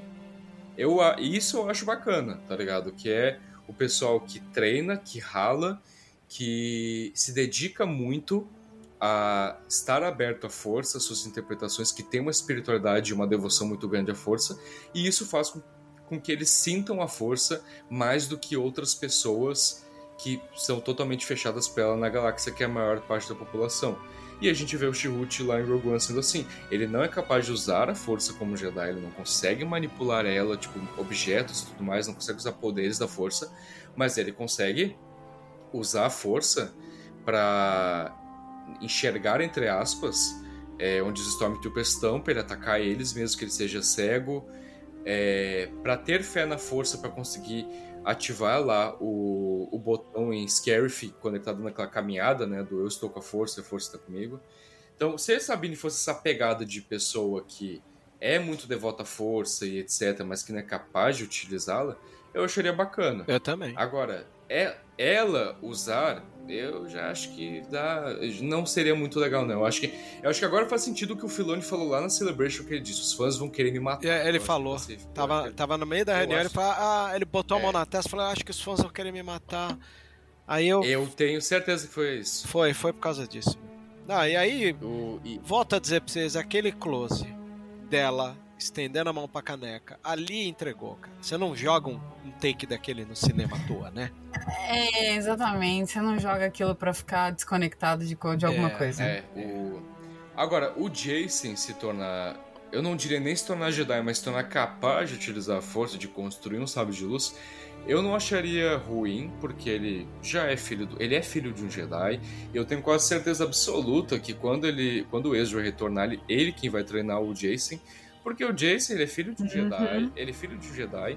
Então, eu duvido que ele vai ir pra academia do Luke, porque o Luke tá no pensamento dos Jedi ali das prequels, dos Jedi antigos, de não ter apegos e tal. Então, eu duvido que ele recrutaria o Jason pra ordem Jedi dele, sendo que ele jamais deixaria de ter contato com a mãe dele. A Hera também nunca iria deixar de ter contato com o Jason, cortar laços com ele, né? Então ele não, é, ele não pode ser treinado de, da forma tradicional. A Ahsoka também está muito ligada aos dogmas Jedi antigos, tanto que está sendo um empecilho entre ela e a Sabine. Então eu acho que o Jason pode ser treinado pelo Ezra, tá ligado? Mas não como Jedi exatamente. Eu acho que o, o Jason ser, ser, um Jedi, para mim, eu, eu acho que é até natural. Eu acho um caminho natural. Eu também. Coisas, justamente por ele ser, né? E só que a Sabine, eu sabe o que eu acho? Às vezes tira o fator é, é, especial da pessoa. Tipo assim, ah, pô, a Sabine é uma personagem incrível e ela tem força, ela é mandaloriana e ela Exato. faz isso, ela faz aquilo, ela tem. E aí, de repente, pra você ser especial, tem que ter a força. Sabe? Uhum. Parece que tudo se resume a ser especial porque tem a força. Então, tira todas as outras características uhum. incríveis da construção da personagem para dar a força para ela. Pronto. Pô, isso aí me mata, cara. Isso aí me, me deu um, é, uma facadinha no dá coração. Dá um azedinho ali no fundo, vamos ver. E isso aí é. Só pra finalizar o um negócio que o Vebs falou da cena da caneca, aí deu a facada Foi, final. pra mim ah, eu não sei. Já entregou. Eu não sei, eu não sei. O Filoni é o maior Beiteiro, né? de bait que eu conheço. É. Eu, assim, ó, eu nunca duvido de nada dele, assim. Então, é. eu, eu não bato o pé com nada com o Filoni. Eu não, eu não cravo nada com o Filoni. Tipo, ele vai fazer isso, ele vai fazer aquilo. Não duvido de nada. Não, tá, tá certo, você tá certo. Uhum. Eu, aliás, eu ia justamente fazer uma, uma, um comentário sobre uma possibilidade muito sinistra de que, assim, cara, Filone é Filone, ele, ele tem um, um pé no trágico muito forte Uhum. e ele não necessariamente vai entregar uma Sabine que vai ficar aí desenvolvendo o poder da força, que, aliás, assim, seja como for, ela pode ser que não desenvolva muita coisa. Ela aprenda a, a ser uma pessoa muito intuitiva e, e assim, fazer algumas paradas que não seria muito explicável fazer como o próprio T-Root fazia no Rogue One, mas pode ser que ela não, não desenvolva jamais o mesmo nível de poder de, de qualquer Jedi que a gente viu, qualquer sensitivo, é, é, nativo, né, sensitivo, né? Mas assim, pode ser que isso seja parte de um arco muito trágico, onde ela começa a entrar para esse mundo do, do, do, do uso da força e não sobreviva. É. Ó, interessante. Caraca, Paulo, agora você me. E, e vou além, hein? E aí vai ficar mais trágico pra Soca e a coisa Sim. toda. E assim, é Filone, a gente, a gente tem que se preparar pro fato de que alguém nessa série vai Ele morrer. É um, Ah, é. Ele é um. Concordo. Se não a própria Sabine, se não a própria Soca, né? Não digo nessa temporada. Ai, não digo nessa gente. temporada. Né? Mas. Acho extremamente improvável, porque eles, eles já têm ideia do que fazer com uma segunda, É. então, assim, se forem matar a Soca, vai ser na É. segunda. Ah, é muito terrorismo, cara. No Mandaloriano todo mundo ficava falando também. Agora o Mandaloriano morre. Agora eu falei, Então, gente, ele é o nome da série, É para. É, é- é bom que você evocou isso daí, porque você colocar é, uma Sabine usuária da força, isso aproxima a condição da Sabine de Mandaloro grande. E a gente já teve lá na Uhum. terceira temporada a, a Bo se tornando a líder dos Mandalorianos, perdendo o Darksaber. Agora, meu, Mandaloriano é um povo turrão. Imagina se tem um, um cara. Lembra do, do, do Rick and Morty? Aquele cara, ok, gente, sou eu, o cara do mimimi, né? Sabe? Imagina se tem um Mandaloriano que fala isso, ó, gente, sou eu de novo, o cara do mimimi. Se a Bo perdeu a porra do Darksaber e agora a gente tem a Sabine usuária da força, acho que tá meio claro quem é que tem que governar é, Mandalor. Pronto, treta de novo. E aí, cara, é, é- é um- é um conceito do Mandaloriano terceira temporada degladiando com o conceito de Ahsoka primeira temporada. Pra que, que você vai pôr ela usuária da força? Pra galera achar que é a reencarnação de, de Mandaloro grande? Pra quê, né? Vocês estavam falando agora de personagens que vão de base, né? Que vão morrer. Eu, eu tô conversando isso muito com, com o João, o João Jedi, né? A gente tá conversando as nossas apostas, né? De quem vai morrer. A gente não tá falando nem de quem vai morrer em The Mandalorian ou em Ahsoka, a gente tá falando sobre quem vai morrer no Mandoverse, tipo no filme do Filoni, né? Porque é ali que vai terminar tudo, né? Ah. É verdade. A gente acha muito que quem vai ir de base no final ali da- dessa grande história que estão contando ali nessa época, da guerra contra o Tron e tal, que é a Ahsoka e a Hera, principalmente, e o Mando ali, talvez a Bo-Katan também. Personagens que já são antigos em Star Wars, que já estão aí na- nas histórias de Star Wars faz um tempinho, e, e que aí ele vai, vai dar um jeito de, de matar, sabe? A gente acha que a Ahsoka provavelmente porque vai ser um jeito de encerrar a história da personagem que ele tá desde Clone Wars fazendo. A Hera também, porque parece que ela já finalizou todos os arcos dela, né? A Bo-Katan também. Então, não sei, esses são os que eu acho mais provável de, de ir de base nesse... Mas não é só isso não, JP. Tem uma galera das teorias muito loucas que tá apostando que essa ideia de, sabe, que tem limite em município, então, tem uma galera apostando que o, o, o, o olho de Sião vai acabar levando toda essa galera pra uma outra galáxia. E Eu pensei isso. Né? Eu pensei isso também. Eu pensei, cara, o Filone, ele mata, né, muito personagem e tal, é trágico, mas com os que são os filhinhos dele, ele faz qualquer coisa pra não matar, né? Ele colocou viagem no tempo Star Wars pra salvar a Soca lá em Malacor, né? Então, Sim. en- então, assim, ele faz qualquer coisa. Então eu pensei, é, né, o, o Filoni, eu, eu falei, né, eu tava falando com uma galera no grupo pensando, cara, o Filoni deve ter pensado assim quando tava escrevendo a história. Cara, mas como é que eu vou fazer com que esses personagens não se envolvam lá nas sequels? Porque é um evento muito importante, a luta contra a Primeira Ordem, e são personagens muito importantes. Como que eu vou ju- justificar que a Ahsoka, a Sabine, o Ezra, como que eu vou justificar que essa galera não vai estar lá? Ah, vou criar outra galáxia e vou mandar eles pra lá. Isso aí. Criou uma caverna do dragão. Fez todo mundo acordar no É. parque de diversão, né? Fez. É isso mesmo. Deus, pai. Imagina, cara. Diga. Só queria fazer um adendo. Hum. Se vocês forem notar, quando o Jason aparece, ele tá usando a. Ombreira. A A ombreira. A ombreira do. Thalita falou isso. É, Thalita me falou isso, ela pegou e eu não tinha A- pego. A, a ombreira então- do Kenan, gente. Que bonito. E, Uhum. e ali também no. Naquele. Eu esqueci o nome daquilo que fica no, no peito da galera ali, nas roupas. Mas ele tá naquele. Que- Aquele negócio que parece o bagulho das insígnias ali, né? Do. Que fica no peito da, da galera da Nova República. As divisas militares? A É, patente, não é uma né? divisa militar a dele. É, não é uma divisa militar a dele, né? Mas ele usa um negocinho ali no peito, que se vocês forem ver, tem o triângulo invertido que o Kanan usa também nas roupas dele. Ali nas Uhum. roupas dele tem um símbolo que é um triângulo Uhum. invertido. Ele também usa, o Jason. Cara. É. Pois é. E, e aí a gente tem, como eu disse, essa sequência da, da Soca chegar ali pra ver onde é que tá, onde roubaram e tal, porque eles estão correndo atrás do, do, do que o Chopper jogou ali, né? Até a, a Era aparece falando, não, vocês vão no rolê que eu não vou porque me tesouraram aqui. Então já mostra, de lambuja, já mostra que a Nova República é falha, já mostra que a Era não vai estar com elas, e mostra aonde foi parar aquele hiperpropulsor, né? E o interessante é que tu vê essa mesma situação acontecendo lá na quarta temporada de Rebels, quando eles vão libertar Lothal. Ah, é exatamente assim. A rebelião vira Se e fala pra- dividem, né? É, a rebelião vai lá, Momotima fala pra eles, cara, vocês vão ter que se virar. A gente não tem como mandar recursos pra vocês. E o- Ezra fica pé da vida, porque eles vão ter que se virar nos 30 lá pra libertar Lothal e destruir o domo. Então, foi a mesma situação. Aí eles colocam isso também pra. Assim, sem a Hera ali, o desenvolvimento, a Soca Sabine vai ter que rolar. Não vai ter nenhuma mediadora, não vai ter Ah, nada. legal, né? Então nós vamos ter que. Porque você tem essa coisa da, da, da Soca tendo que pilotar, e a Sabine tendo que ir lá pros canhões de tiro. Eles estão cercados Sim. por umas navezinhas que, de princípio, achei que eram as naves que. A nave que o Marok tá lembra a nave do, do, do Grievous, né? Não sei se é a mesma. Parece um pouco a nave do Grievous, mas eu acho que aquela, aquela, aquele esquadrão todo foi feito pra lembrar muito os caças de- da Segunda Guerra Mundial. Muito. O né? som Verdade. do motor e dos tiros foi muito virado pra esse lado também. O design é muito Design parecido. bem Oh, interessante. ultrapassado, né, cara, das naves. É, né? parece que, Uhum. parece que pega É, um ferro velho. é. Sim. Sim. E aí a gente Tem um pouquinho uma pincelada, tem uma pincelada de, de, de Pod Racer e, e com certeza do, da nave do, do Grievous.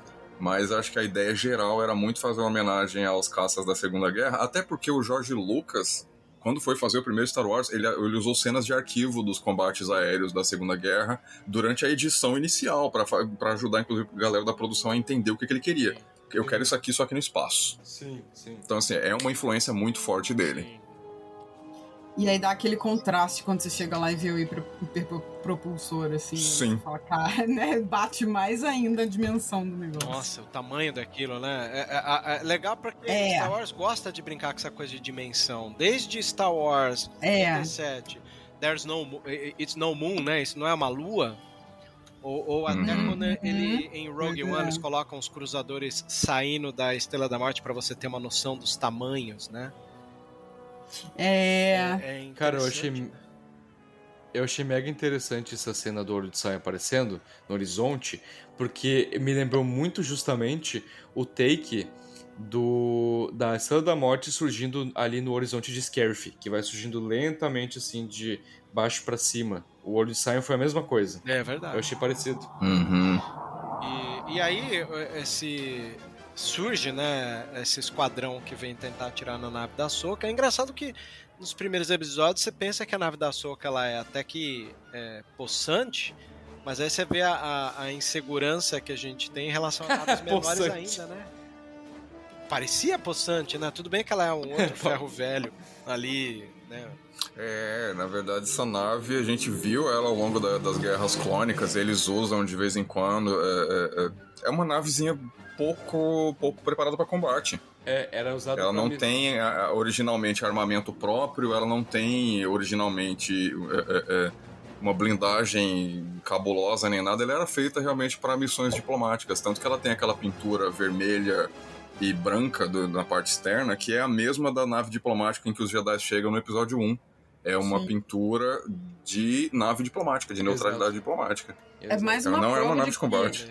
É aquela prova de que a Soca tá vivendo com o que tem, né, cara? Ela não tem. Uhum. É, é, é, vem bem nesse sentido, eu acho, de esfregar isso na nossa cara, assim, de onde que ela. Marcas, assim, pistas de onde que ela tá vindo, né? De que ela tá. Desde quando ela saiu da Ordem Jedi lá em Clone Wars, a gente sabe que ela vem sobrevivendo, assim. E ela continua, né? Então, essa nave para mim é uma grande amostra de, de, dessa sobrevivência dela de estar tá lidando com o que tem. É. E, e, é bonito. E também, de uma certa forma, ela estar presa ao passado também, né? Em alguns quesitos. Pois é. E, mas é bonita é. essa sequência. Eu, eu gosto muito da direção de fotografia desse momento, porque as luzes e sombras que geram tanto na Sabine na, na no canhão quanto na, na Soca na cabine é, é o tipo de direção de, de, de fotografia que pouca gente lembra de fazer, que é a relação da iluminação no espaço, como aquilo vai afetar, né, dá uma impressão de realidade muito grande, né? E principalmente é da, da, da Sabine não conseguia tirar, porque as naves eram bem pequenas, né? Eu acho isso yeah. É uma beleza que e só. É. é mencionado também que ela tá meio enferrujada, né? Então tem isso também, né? Ela ficou muito tempo é parada. Mesmo. E aí obriga as duas a trabalharem em conjunto, porque é uma comunicação contínua de quem pilota e de quem atira que já é parte do que a gente está analisando aí de mestre e aprendiz, né? E mostra, inclusive, nessa cena que elas têm um histórico trabalhando juntas, que elas uhum. têm um, um, método já, elas estão afinadinhas Não, ali. ainda continua, uhum. né, cara? Isso é uma coisa bem interessante de colocar aqui. Obrigado, Paulo, por lembrar disso, porque é, é a química das duas que tem que aparecer de novo aqui entre nós e, e brilhar, né? E ajuda a compor esse histórico, a ideia de que elas têm uma história juntas que a gente, a maioria dos fãs estão começando a ver agora. E, e, explica também para quem tá chegando agora, né? Porque tem muita gente que tá reclamando de que, ah, pô, não tô entendendo nada porque eu não vi Rebels. Gente, tá tudo ali. então, é, eu vi uma galera, eu conversei com algumas pessoas que não assistiram Rebels e elas falaram que estão conseguindo entender mesmo que elas não tenham assistido. Então funciona para quem não assistiu. É tipo The Mandalorian. Muita gente elogiava o fato de The Mandalorian tu conseguir assistir sem ter assistido nada de Star Wars. Eu conheci uma, uma fã que ela foi introduzida em Star Wars por conta de The Mandalorian. Ela assistiu. A primeira coisa que ela assistiu foi The Mandalorian. Ela entendeu a história, ela, ela fez pesquisas rápidas ali para entender, tipo, ah tá, peraí, se passa em que momento? Ah tá, depois de Retorno de Jedi, tá, entendi. E, e o que que acontece em Retorno de Jedi? Ah tá, tá, é quando o Darth Vader morre. E aí ela conseguiu assistir e se encontrar muito bem ali, sabe? É. E aí depois que ela uhum. foi introduzida na, no, nos outros materiais de Star Wars. Então acho que talvez a Soca possa ter o mesmo efeito. Acho que é mais, na verdade, um convite para os fãs assistirem Rebels. Sim. Que nós tivemos. Cara, e, e, o convite Sim. tem que funcionar, porque a sequência seguinte disso é a nave sendo abatida obrigando a, a, a Sokai com o traje de Vegeta, né? Igual, igual o Plo Koon, igual o Plo Koon e Clone Wars é. lá na, no arco da malevolência. É, da Malevolence. Uhum. Né? O Plo Koon vai lá fora para tentar rebater é. tiro de nave, pisando na asa da nave ali. E, cara, tem gente que surtou. Como assim pode uma coisa dessa? Pode, nós já vimos. O fã habituado com The Clone Wars Sim. já viu, já viu isso em Rebels, né? E, e, é por isso que às vezes a gente quer que as pessoas vão atrás dessas animações, né? Porque as naves que Sim. sobraram vão lá para tentar acertar, né? Até legal, porque a, a Shinhat dá uma tiradinha, né, na Morgan, fala: ah, parabéns, a nave tá aí, né? E aí eles vão tentar. É, as duas ficaram trocando farpas, é, né? Uma... Gente, abusadíssima. A Shinhat é, né? Ela é meio pitbull ali do é. Né? Uhum. Quando o Bela solta ela ali no primeiro episódio, ela ela avança igual um pitbull. Né? Ela Nossa, tem, acho fantástico. Ela tem muito, ela tem muita rima visual com o Mol em Ameaça Fantasma. Uhum. uhum. Muita. E aí muito. Eu acho engraçado que nem. Sim, foi assim, o descara... a cena mais descarada foi aquela da sonda, quando ela da volta sonda. na colina em Lotal. Aquela cena foi descarada, foi uma referência aquilo, direta. A... É, aquilo foi uma declaração, não foi uma foi cena. Uma declaração de rima é. visual ali. E, Isso. e eu gosto porque eles vão tentar atirar ali, eles eh, aí a, a, a Soca rebate, os tiros, pula e corta a asa de, uma, de um dos capangas, né? E a roupa da Soca tá muito Vegeta, né? Até aquelas flanquinhos. Tá, tá muito. Ah. Né? Risquinhos ali é. na cintura me, me remeteu a roupa do Vegeta lá. Dei muita risada. A Soca Super Saiyajin. É. E, e, os caras usam até aquele, é. aquele momento da, dela usar os pequenos turbopropulsores da roupa de astronauta para voltar, né, até uh, pisar ali na, na, na, superfície da nave. E, Sim. cara, eu, aí entra uma coisa que eu acho legal. A Shin Hat, ela tá tão legal que nem o Marok abrindo a boca ofusca a Shin Hat ali, hein? E, inclusive... É verdade. Só, só pra comentar, hein, que, né, o o Marok tá sendo né, um grande ponto de discussão da série que tá do, todo mundo. Quem é, esse, quem é esse cara? Ele é o Ezra? Ele é um clone do Luke? Quem é esse maluco? E aí. Conspirações insanas. Exato. Para é. mim, mais uma vez, vai ser só um inquisidor, tá ligado? Não vai ser ninguém. Eu, eu, eu, penso exatamente a mesma coisa. Inclusive, eu andei dando uma fuçada e, sim, tem a galera que tá achando que ele é o, o Starkiller por causa da semelhança no nome. Mas olha só que interessante. Eu, assim, eu fui fuçar mesmo. Fui atrás de saber do nome Marok, do nome Shinhat, do Balen Skull. E aí, o que, que eu descobri? E, e, por que, que eu acho que o, o, o Marok realmente deve ser só um inquisidor? O, o nome Marok é, tem, é encontrado nas lendas arturianas um cara chamado Sir Marok, que era da corte do rei Arthur e foi traído pela esposa dele, que era, era da, da, da do culto da, da Morgana, bruxa. que transformou ele em lobo. Sim, era uma bruxa, transformou o marido em lobo, Sir Marok. E é, Hat e Skoll são dois lobos da mitologia nórdica que perseguem a lua e o sol e no Ragnarok eles engolem a lua e o sol e lançam o mundo em sombras. Então nós temos aí três lobos e uma bruxa, a Morgana, e o Filone é cheio de, de botar lobo nas histórias. Uhum. Então, assim, eles têm esses é. nomes, inclusive o do Marok é só mais uma referência a mais um lobo mitológico ou lendário. E provavelmente é só isso. É. Exatamente, tipo. Também prefiro que muitas seja vezes... só um, um cara, né? Eu é também, que... eu também. Eu preferia isso.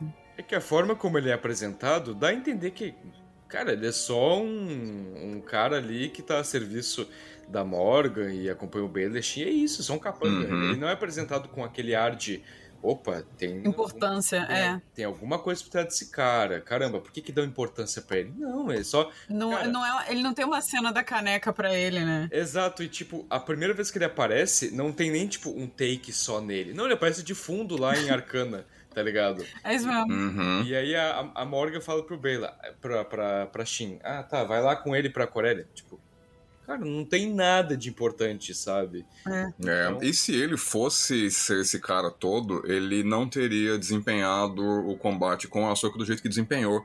Ele só encarou a Ahsoka enquanto ele tava com o droid auxiliando. No momento que o droid foi detonado, ele mandou o sabre para cima da Ahsoka e saiu correndo. Exato. Ele não, não, ele não dá balanço com a Ahsoka sozinho, então ele não é nada de extraordinário. E, e eu achei engraçado porque nesse episódio foi quando a gente teve as primeiras falas dele. Só teve duas falas e é isso, sabe? É, e tipo, nem Inquisidor assim, deve uhum. ser. Ele, assim como tudo nessa série tá sendo apresentado como um sucateamento né, de, de outras cir circunstâncias, talvez é um capanga que teve acesso ao material de, de inquisidor. Até porque não faz sentido ter inquisidor mais, né? É, então eu acho que ele é só um inquisidor sobrevivente e aí ele tá vivendo lá como mercenário, porque, até porque ele usa a força. Sim, então, é. assim, usuário da força ele é. Se é o Inquisidor exatamente, não sabemos. É. Pode ter tomado sim o equipamento. Mas aí até aí a gente tem a Shin também, usuário da força, uhum, né, do lado sombrio, e não é, é Inquisidor. Enfim. Sim, sim, nem Jedi, pois é. É. E, a, e aí, quando é, eles gente. conseguem ligar a nave, eles vêm pra, pra atmosfera do planeta. Que. Se, se, Seat, como é que é o nome? Eu vou lembrar sempre. Citus. Citus. É, Citus. A maneira que escreve quase me lembra Seattle, né? Onde. Cara, o, uhum. o, o João. O João, fa... o, o, João falou que quando ele leu pela primeira vez o, o nome do planeta ali no episódio, ele entendeu o planeta Santos. Que ele é muito rápido. é, parece. E aí, quando eles entram na atmosfera, finalmente a gente vê em live action as Purgles Gente, que bonito esse, esse take, hein? É muito Foi lindo. bonito. É, é muito lindo porque, além da trilha do Kevin Kiner ser a mesma dos Purgles lá em Rebels, também tem o fato de que, pro live action, a, os Purgles têm muita influência ali da anatomia e de características das baleias jubarte. O dente é parecido, é, Sim. a, o- a cabeça e o som que, que os Purgles emitem. É muito inspirado em baleias jubarte. Então, Eu, eu vou complementar que aquela final dela é, evoca muito HP Lovecraft, né? Aqueles meio tentados. Ah, muito! Nossa, eu falei, eu não falei, Paulo? É Sim, falou, Lovecraftiano Quando a gente tava assistindo. Falou mesmo. Muito. Nossa, pegou muito, pegou muito. E chama atenção. Deu um arrepio. Arrepia. E, e até aquela sequência delas é, sobrevoando por uma brecha entre duas. Aquilo é, é bonito demais, né, cara? É. E ela contextualizando, tem quem não assistiu Rebel sobre a conexão do Ezra com elas. É, Toda a cena foi bem chave. Inclusive, até o- eu conversei com um amigo meu que, é, falando sobre, tu falou agora da conexão da- dos Purgles com Ezra, comentei- um amigo meu tava conversando, né, a gente sempre assiste as coisas do Filoni com um olhar ainda mais analítico e olhando cada ponto, porque o Filoni, ele é um cara muito minucioso, muito minucioso. Ele é um diretor Uhum. contemplativo. Tu, nada ele coloca à toa, mesmo que seja um detalhezinho Sim. pequeno. Então, ele é um diretor que trabalha assim. E também ele trabalha a longo prazo, né? Tipo assim, nas histórias, né? Ele sempre trabalha os personagens de uma forma lenta, sempre uma coisa a longo prazo. E aí, esse meu amigo tava comentando, né? Tipo, ah, quando a gente viu os Purgles lá em The Mandalorian, na terceira temporada, que o Grogu, o Grogu vê eles ali no hiperespaço, ele falou: Cara, eu, eu acho que isso é um tipo de aviso do Filoni dizendo: o Ezra tá vindo aí. Aí apareceu ele, eles ali no, no hiperespaço. Aí Uhum. é, apareceu é, eles de um pouquinho mais lá no primeiro episódio, eu acho que, ou no segundo de Ahsoka, que é o Bela olhando pro céu de Citos e vê os Purgles Uhum. ali é, um pouquinho com um pouco mais de, de clareza do que lá em The Mandalorian. Aí ele falou também, cara, é mais um indicativo dele, cara, o Ezra tá vindo. E aí, Uhum. agora, agora mostrou eles, tipo, mu- muito mais, tá ligado? Pra realmente dizer, tipo, ele tá chegando, tá ligado? Eu vou mostrar ele, ele vai chegar na série. Porque, É isso mesmo. É, eu, eu- eu acho que é muito nessa direção, sim. O- o- os Purgles são pontes, né? Eles ligam as coisas. Eles realmente eles são viajantes da galáxia, só que eles são viajantes intergalácticos. A razão de ter esse monte de Purgles ali neste planeta, onde esse povo que veio de outra galáxia construiu todo esse templo e tem toda essa conexão e que vai servir de, de ponto de partida para outra galáxia, é a razão dos Purgles estarem lá. Eles sabem É. disso. Tem alguma coisa entre este planeta e qualquer outro ponto é, é, é, dessa outra galáxia que forma uma ponte natural. E elas devem estar ali para isso. Pra Sim, ficar é. viajando entre uma galáxia e outra. Senão não ia ter uma porrada de Purgle ali. Dúvida. exatamente. O olho de. Sião, ele tem aquele formato para abrigar no meio dele um cruzador ou um Purgle? Eu acho, Eu acho que é pra trazer a nave do Throne. É, Eu também tava achando que era nave, nem tava pensando em Purgle. é porque os Purgles já sal- saltam naturalmente entre galáxias. Sim, mas eu sim. imaginando É. uma coleira ali num Purgle e o, o anel. É, É, uma Pois propulsão, é. alguma coisa, usar ele, ele, a força dele de viagem, né? Usando a força do Purgle. mas é por isso que o dispositivo tem seis hiperpropulsores gigantescos ali. É pra voar vezes precisava de sete. O- Mas eu acho que é justamente pra trazer o, o, a Quimera, né? O Destroyer do Tron ali de volta. Quimera, sim. Porque, É. porque pra- pra ser daquele tamanho, então com certeza deve ser pra trazer o cruzador dele de volta. É, talvez E- seja até porque, como a gente tem no trailer ele de costa entrando ali na, na, na ponte né, de comando do olho de Sion, pode ser que é acesso vindo direto da Quimera mesmo. É. Mas seria bem cruel. É um anel de, de hiperespaço, né? Todos os anéis de hiperespaço de Star Wars que a gente viu era pra pôr uma nave no meio. nave no meio. Então, muito dificilmente vai sair da regra. É. Inclusive, quando a.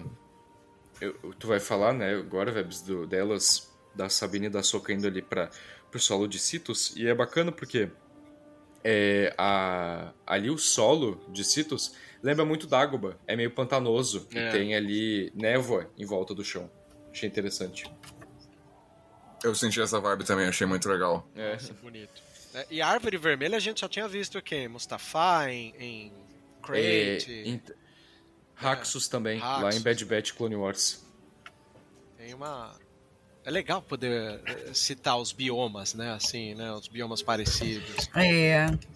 Gente, que legal. E aí, depois disso, né? Finalmente ali, depois que elas pousam e deixa as naves vazarem, o Hyung vai explicar o, o olho de Sion, os propulsores. Explicou da onde vai o último propulsor, propulsor roubado.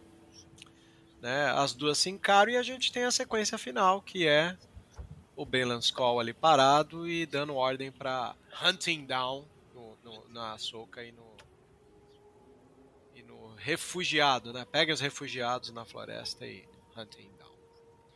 E uma coisa close. interessante. Pode falar. É, uma coisa, uma coisa que eu tô achando muito interessante é que muita gente tá curiosa, tá curiosa com Balan justamente porque ele não está agindo exatamente como aquele vilão maquiavélico, né? Ele está agindo mais como um anti-herói ou aquele vilão relutante que tá cruzando o caminho com gente que ele não quer, né? Tipo, É. tem lá no primeiro episódio ele falando pra Morgan, né? Ah, matá-la seria uma pena, falando da Soca. Sim. Só que ele não fala igual Sim. ele não fala igual aquele vilão, tipo, ah, matar ela seria uma pena, porque a gente poderia trazer ela pro lado pro nosso lado. Não, ele fala, tipo, com um tom de pesar. Aí até a Morgan é sarcástica, né? Falando. Sentimento, Ah, Jedi, sentimento. É. né? É, e, e aí ele fala. Eu adorei essa cena. É, e, e ele simplesmente fala, não, só tô falando a verdade. E aí. E aí ele assume. É, e tu tem ali. É, ele não tenta esconder. É, Não, e- e e desconcerta tem ali- a própria Morgan nessa, né? Porque ela quer provocar ele. Ah, Uhum. o Jedi com sentimento? Ele não, é realidade. Né? E tu tem ali, É. de, e, e, tipo, é, a Thalita e o Paulo estavam comentando sobre a dinâmica do, do Balen e da Shin. A gente vê que todas as dinâmicas que a gente viu do lado sombrio em Star Wars são completamente tóxicas, né? Até porque a, gente, a maioria que a gente vê é de Sith, então é sempre o, o aprendiz querendo matar o mestre, É. o mestre testando o aprendiz de uma forma quase matando, etc. E a gente vê que o Balen e a Shin, na verdade, tem uma dinâmica muito de Jedi, tá ligado? De mestre padawan, só que do lado sombrio, tipo... Uhum. Ele não age tipo assim, ó. Ah, não fale comigo, senão eu vou cortar teu braço fora. Não, eles agem tipo realmente como mestre e aprendiz. Ali como a gente vê a dinâmica do Jedi, até a, a Shin tem uma trancinha de Padawan, É. inclusive. Então, É verdade. então, eu tô achando ele um personagem muito curioso porque ele é muito enigmático. Ele não parece aquele tipo de vilão que, que quer fazer acontecer. Tem até a cena que ele comenta, né, do que a, a Shin pergunta pra ele, ah, o que, que vai acontecer quando a gente encontrar o Drown? Que ele fala lá, né, do... Ah, Poder imaginável. Exato, e aí a gente vê que nesse momento ele fica pensativo, ele dá pra ver o conflito no rosto dele, até a Shin nota isso, e aí ele se recupera, assim, dá uma balançada na cabeça e fala, ah, vai lá pra Coreia ajudar o, o Marroco e tal, e ele fica ali pensativo e tal, com uma feição de preocupado, e aqui nesse episódio, mais uma vez, dá um close no rosto dele ali e tal, quando ele manda o, o- a galera ali é, encontrar a Soka e a Sabine, né, então eu tô achando a construção do Balan muito curiosa, sabe? Muito enigmática. Ele, É verdade. ele tá agindo como um personagem muito, tipo, anti-herói, sabe? Que não quer exatamente estar ali, mas precisa estar ali. Te- Tem o fato também de que ele conheceu o Anakin, né? Que ele menciona nos trailers. Então tem mais isso ainda. É. Nossa, é, é- cara, o fato do Ray Stevenson ter morrido tá do, tava doendo já Tá antes de doendo. começar, assim. Tá doendo Né? muito. Tá muito. mesmo. É um Tá ator doendo. bom. A gente sabia que doer, não sabia o quanto. É, exatamente. Eu sabia que ia doer, mas não, tão, não, não tanto assim. A, a morte dele, de surpresa pra gente, tá lembrando o, o JP, que me lembrou quando aquele ator Domingos Montanher morreu afogado no, Ah, no sim. Brasil, né? E, e- e eu- tive uma sensação muito parecida quando ele apareceu, o, o Ray Stevenson, na, na Celebration, deu depoimentos, falou de uma maneira super aberta, super querido. Aí quando a gente Ele tá tava lá muito empolgado. tava empolgado, né, cara? É. E morreu. Eu descobri depois, anda, andei fuçando aí, parece que alguém revelou que no set de gravação do último filme que ele estava trabalhando, ele teve uma reação alérgica a alguma coisa que comeu que gerou ali nele a parada cardíaca ou pressão alta, alguma coisa É sério? Uhum. Que isso. Alergia a alguma comida que ele não podia. Gente. Que coisa, né? Que estúpido. Pois é. Que coisa mais estúpida. Que, que, né, que perda tão grave por uma coisa tão. É, que, que, que pensa. Sei lá, não tinha uma estamina, uma Transponível, estamina né? do lado dele ali pra ele tomar, vai saber, né? Mas foi uma reação alérgica. Sim. deu nele. Ali, ali na Celebration, ele tava muito empolgado pra ver a reação do, do público ao personagem dele, ao Balen, queria ver a recepção e me entristece, né? Porque, pô, todo personagem atual de Star Wars que surge nas séries, todo mundo desce a lenha, fala mal. Ah, não gostei lacração, ah, não gostei um personagem raso, ah, não gostei, é um personagem forçado. Aí o primeiro personagem que todo mundo tá gostando unanimemente, assim, que todo mundo tá, tipo, curioso, que todo mundo tá adorando, acontece uma coisa dessa, sabe? É. Eu queria que ele estivesse É. aqui pra ver a recepção que ele tá Não, recebendo. e ele fez. Nossa, eu fico pensando nisso É, sempre. ele fez É, até piada também. no Celebration. Falou, ok, já entendi, sotaque britânico é vilão. Lembra? Ele falou isso na entrevista. Foi muito bom. Cara, que falta esse cara vai fazer. Até porque você acha que, Que o Paulo falta. também vai lembrar dele em Roma, em Justiceiro com Sim. ele. Pô, era um ator muito. O. Justiceiro ficou excelente, Muito cara. O filme é um horror. É. É nesse filme que tem um, um lança-foguetes num, nos moleque fazendo parkour, né? Sim, Me nos... valeu por aquilo. Sim. Me, me valeu É. por aquilo. cara, esse, aquele foi o momento em que eu percebi que o filme não ia se levar a sério. Um- uns vilõezinhos praticando parkour no telhado e vem um foguete, explode um deles. Eu falei, Katsu! Eu não esperava ver isso no filme. Sim, sim, eles eram, eles eram couriers do mundo do crime que faziam parkour em cima do- dos prédios. É bizarro.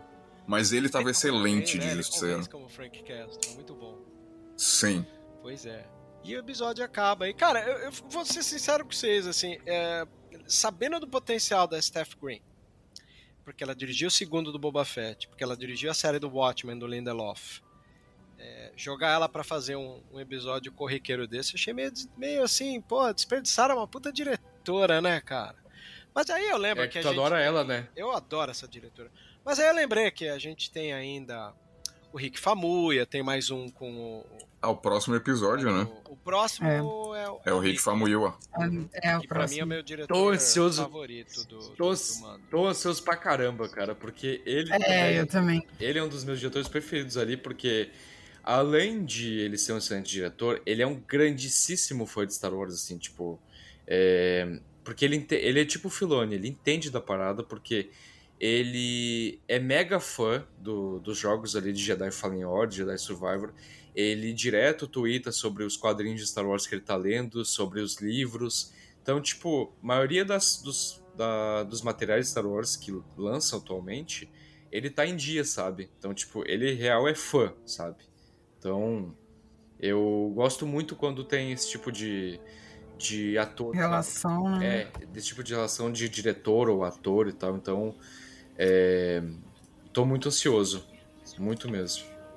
Eu gosto muito da direção dele também. Eu também curto muito esse tipo de relação. Quando, quando eu vejo que o diretor ou que o ator, pô, curte a saga, tem esse interesse, fala sobre, é fã, né? Pô, a gente Uhum. sabe que a gente vai ter um produto diferenciado. Isso aí não tem muito o que questionar. Tô bem ansiosa pro próximo episódio também.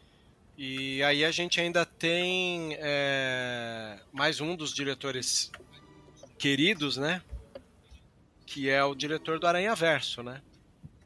Sim, o Peter Ramsey também. É o Peter. Ramsey, né? Você também, acho que ele, se eu não me engano, acho que ele é o sexto episódio, se eu não me engano. Ele vai fazer o último, eu acho. Tá, é um cara bom, hein? Do- da, da terceira temporada do Mando, o episódio que ele dirigiu, que é contra os piratas lá, né? É, o- é Ah. o meu favorito. Em Nevarro. Ah, Sim. Inclusive-. In- Bem legal. inclusive naquela cena da cantina lá dos pilotos da Nova República. Ele tá lá, né, como o- piloto. Aham. Eternity É, com, ele junto com o também, Filone e tal. Tá É, até o, ele tá lá de piloto. Sim, até o diretor lá do, do, do Minari, né, que é o que fez o episódio Dr. Pershing, também tava lá. Eu não Só me liguei na, na outra vez que eu reassisti esse episódio aí. É legal essas Ah, brincadeirinhas entre eles, né? Vamos eternizar, vamos É. criar um personagem pra você aí, eterniza como um camel, né? E fica divertido. Muito É, legal. o, a temporada 2 do Mandaloriano tem aquela cena que aparece a Deborah Shaw, o Rick Famuyiwa e o Filoni pilotando caças da, da Nova Adoro, República. Adoro aquilo. É muito maneiro. Aliás, o personagem do Filoni chama Trapper É. Wolf, Ah, mais uma é? vez. O Filoni e, os E lob- os lobinhos. e os lobinhos dele. Como- Fixação, Cara, fixação. vendo? É, gente, terminamos. E aí? Dando um, um, um arremate final aí, Thalita e Paulo. Conte pra gente o que vocês acharam aí do episódio. Ai, gente. é, Só ficou o gosto de quero mais. Eu, só- eu fiquei, que nem eu falei pra vocês, eu fiquei muito, muito doido a hora que terminou. Mas, gente, só. Super- Essa é a hora do podcast da live que eu fico assim, muito mal, porque eu não sei dar previsões pro futuro mais do que. Mais do que eu acho que a gente falou. Eu só fico muito ansiosa pelo que vai vir, porque eu gosto de Star Wars, assim, na essência mesmo, sabe? Tudo que chega, eu geralmente fico muito feliz. Então, episódio maravilhoso, que nem o JP falou, puxadinho do 2, do dois, mas deixou aquele, aquele gostinho, aquele gostinho, aquele É gostaço verdade. de, de ver o que vai acontecer. Então, pra mim, é, é isso. Pra mim é nota 10. Eu perguntei lá no, no meu Instagram, pedi pra galera dar nota e geralmente o pessoal ficou entre 7 e 8. Gente, pra mim foi um 10, Que assim. cara. É, eu falei, gente, vocês estão fã ou hater? Mas eu, pra mim, foi um 10. É, pra mim, se tem um defeito digno de nota nesse episódio, realmente foi o que a Thalita falou, foi ser curto. É, Eu achei o verdade. episódio muito redondo. É, eu achei muito redondo. Ele definitivamente, eu acho que ele deixou claro por que botaram a Steph Green, uma puta diretora, fazendo esses dois primeiros episódios, que foi pra garantir que isso ia dar certo, que esse primeiro arco do, do, do, do- A gente tá fechando o primeiro ato da série. Agora a gente vai entrar no miolo, que é quando a coisa encasqueta, que vai começar tudo ir pelo buraco e os vilões vão aparecer e vai começar a dar tudo errado. Então o primeiro ato tinha que fechar redondinho, botaram uma diretora muito firme pra fazer esses dois episódios, e eles são sim um episódio dividido em dois, e aí a segunda metade é bem curtinha. Foi só o que doeu mesmo, porque de resto o episódio é lindo, prenuncia muita coisa sinistra pra acontecer. É, Mais uma vez, atuações estão ótimas, a produção maravilhosa, os Purgios estão show digno de cinema. E, assim, é, é isso, é pra ficar com, com, com a, a sede de ver o restante da série mesmo. Que legal, gente. Tamo curtindo aí, né? Vamos ver se o povo que não viu as animações veja, porque, quer queira não, a ferramenta como o Disney Plus, ela aposta muito na experiência do usuário. Acaba o episódio, tá lá Uhum. uma puta de uma cartela te oferecendo ver as animações que a- as duas estão. Vai dar boa vontade de quem assistiu em permanecer. Tudo bem que eles Uhum. apostam isso, Posso fazer um. Posso fazer um, um- breve, um breve adendo aqui?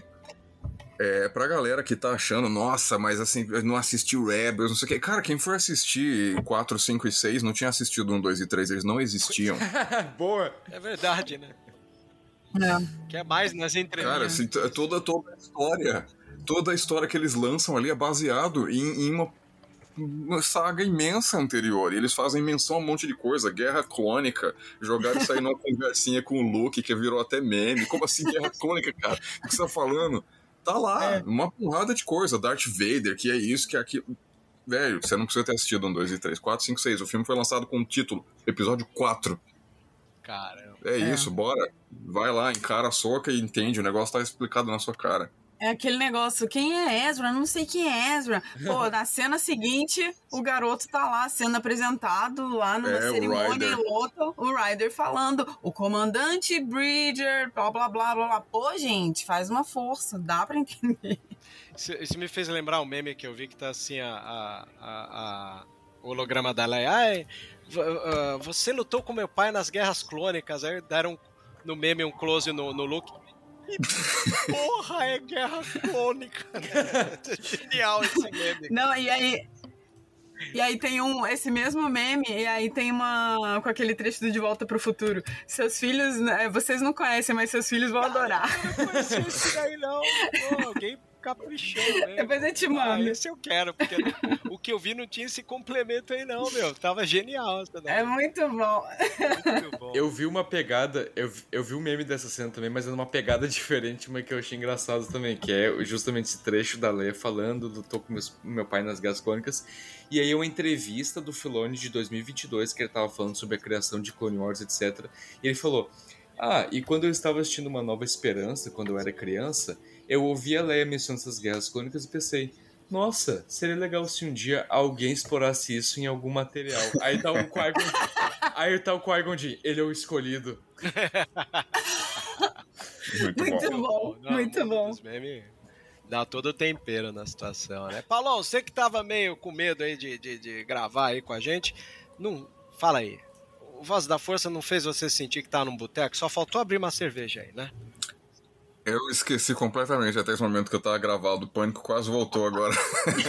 mas, É, é. mas esqueci mesmo. Foi um bate-papo muito, muito legal, muito divertido. Adorei Vocês participar. vir mais vezes. Já subentenda-se que vocês serão chamados mais vezes.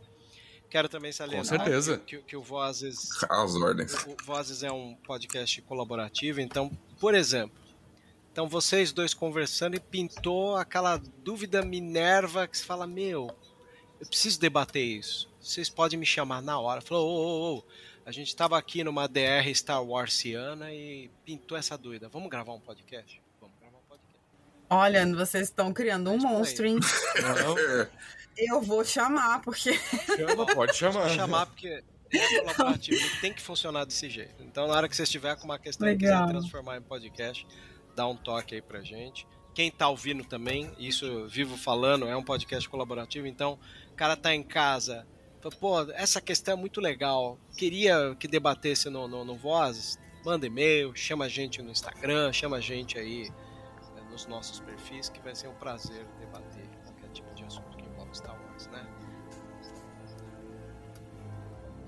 E Muito legal, Eu queria gente. agradecer, finalizando aqui, muito casal por ter participado aqui com a gente.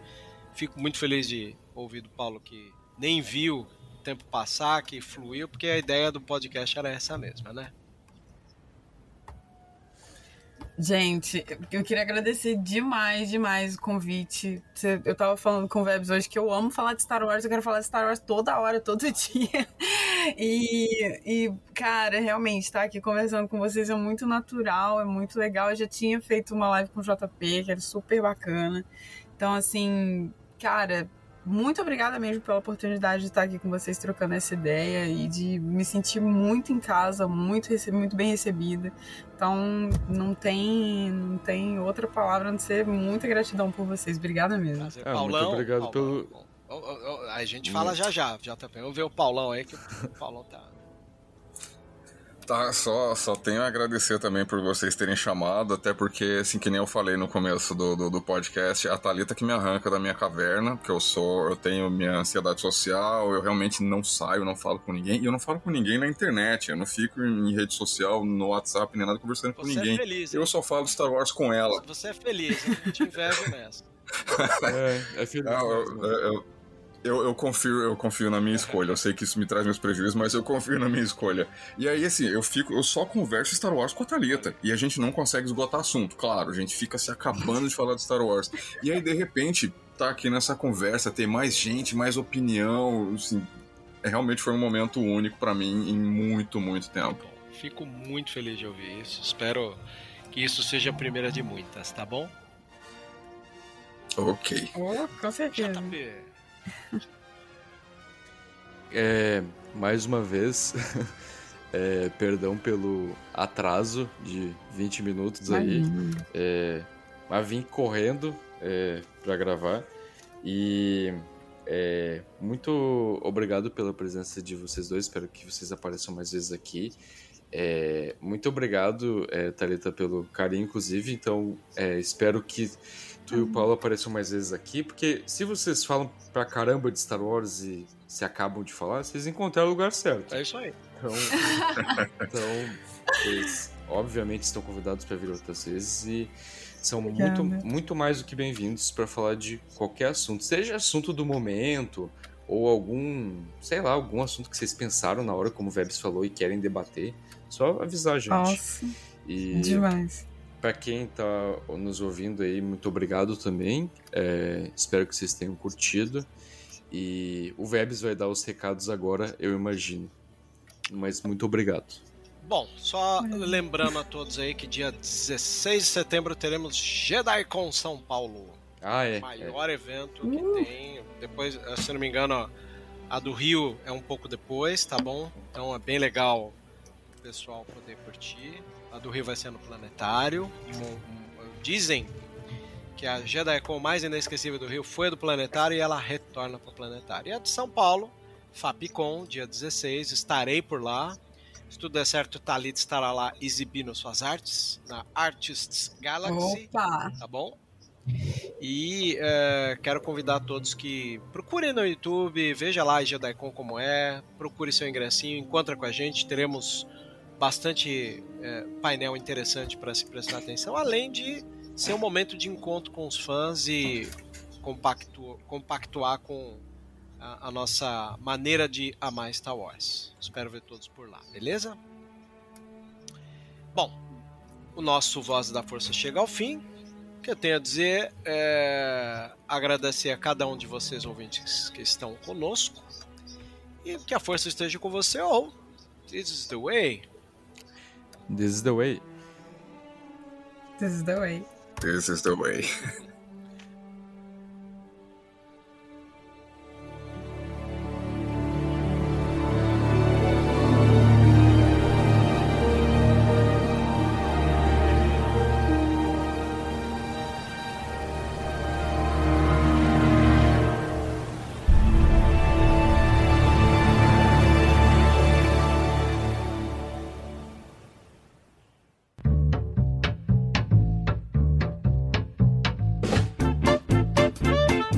Você ouviu e vivenciou Vozes da Força.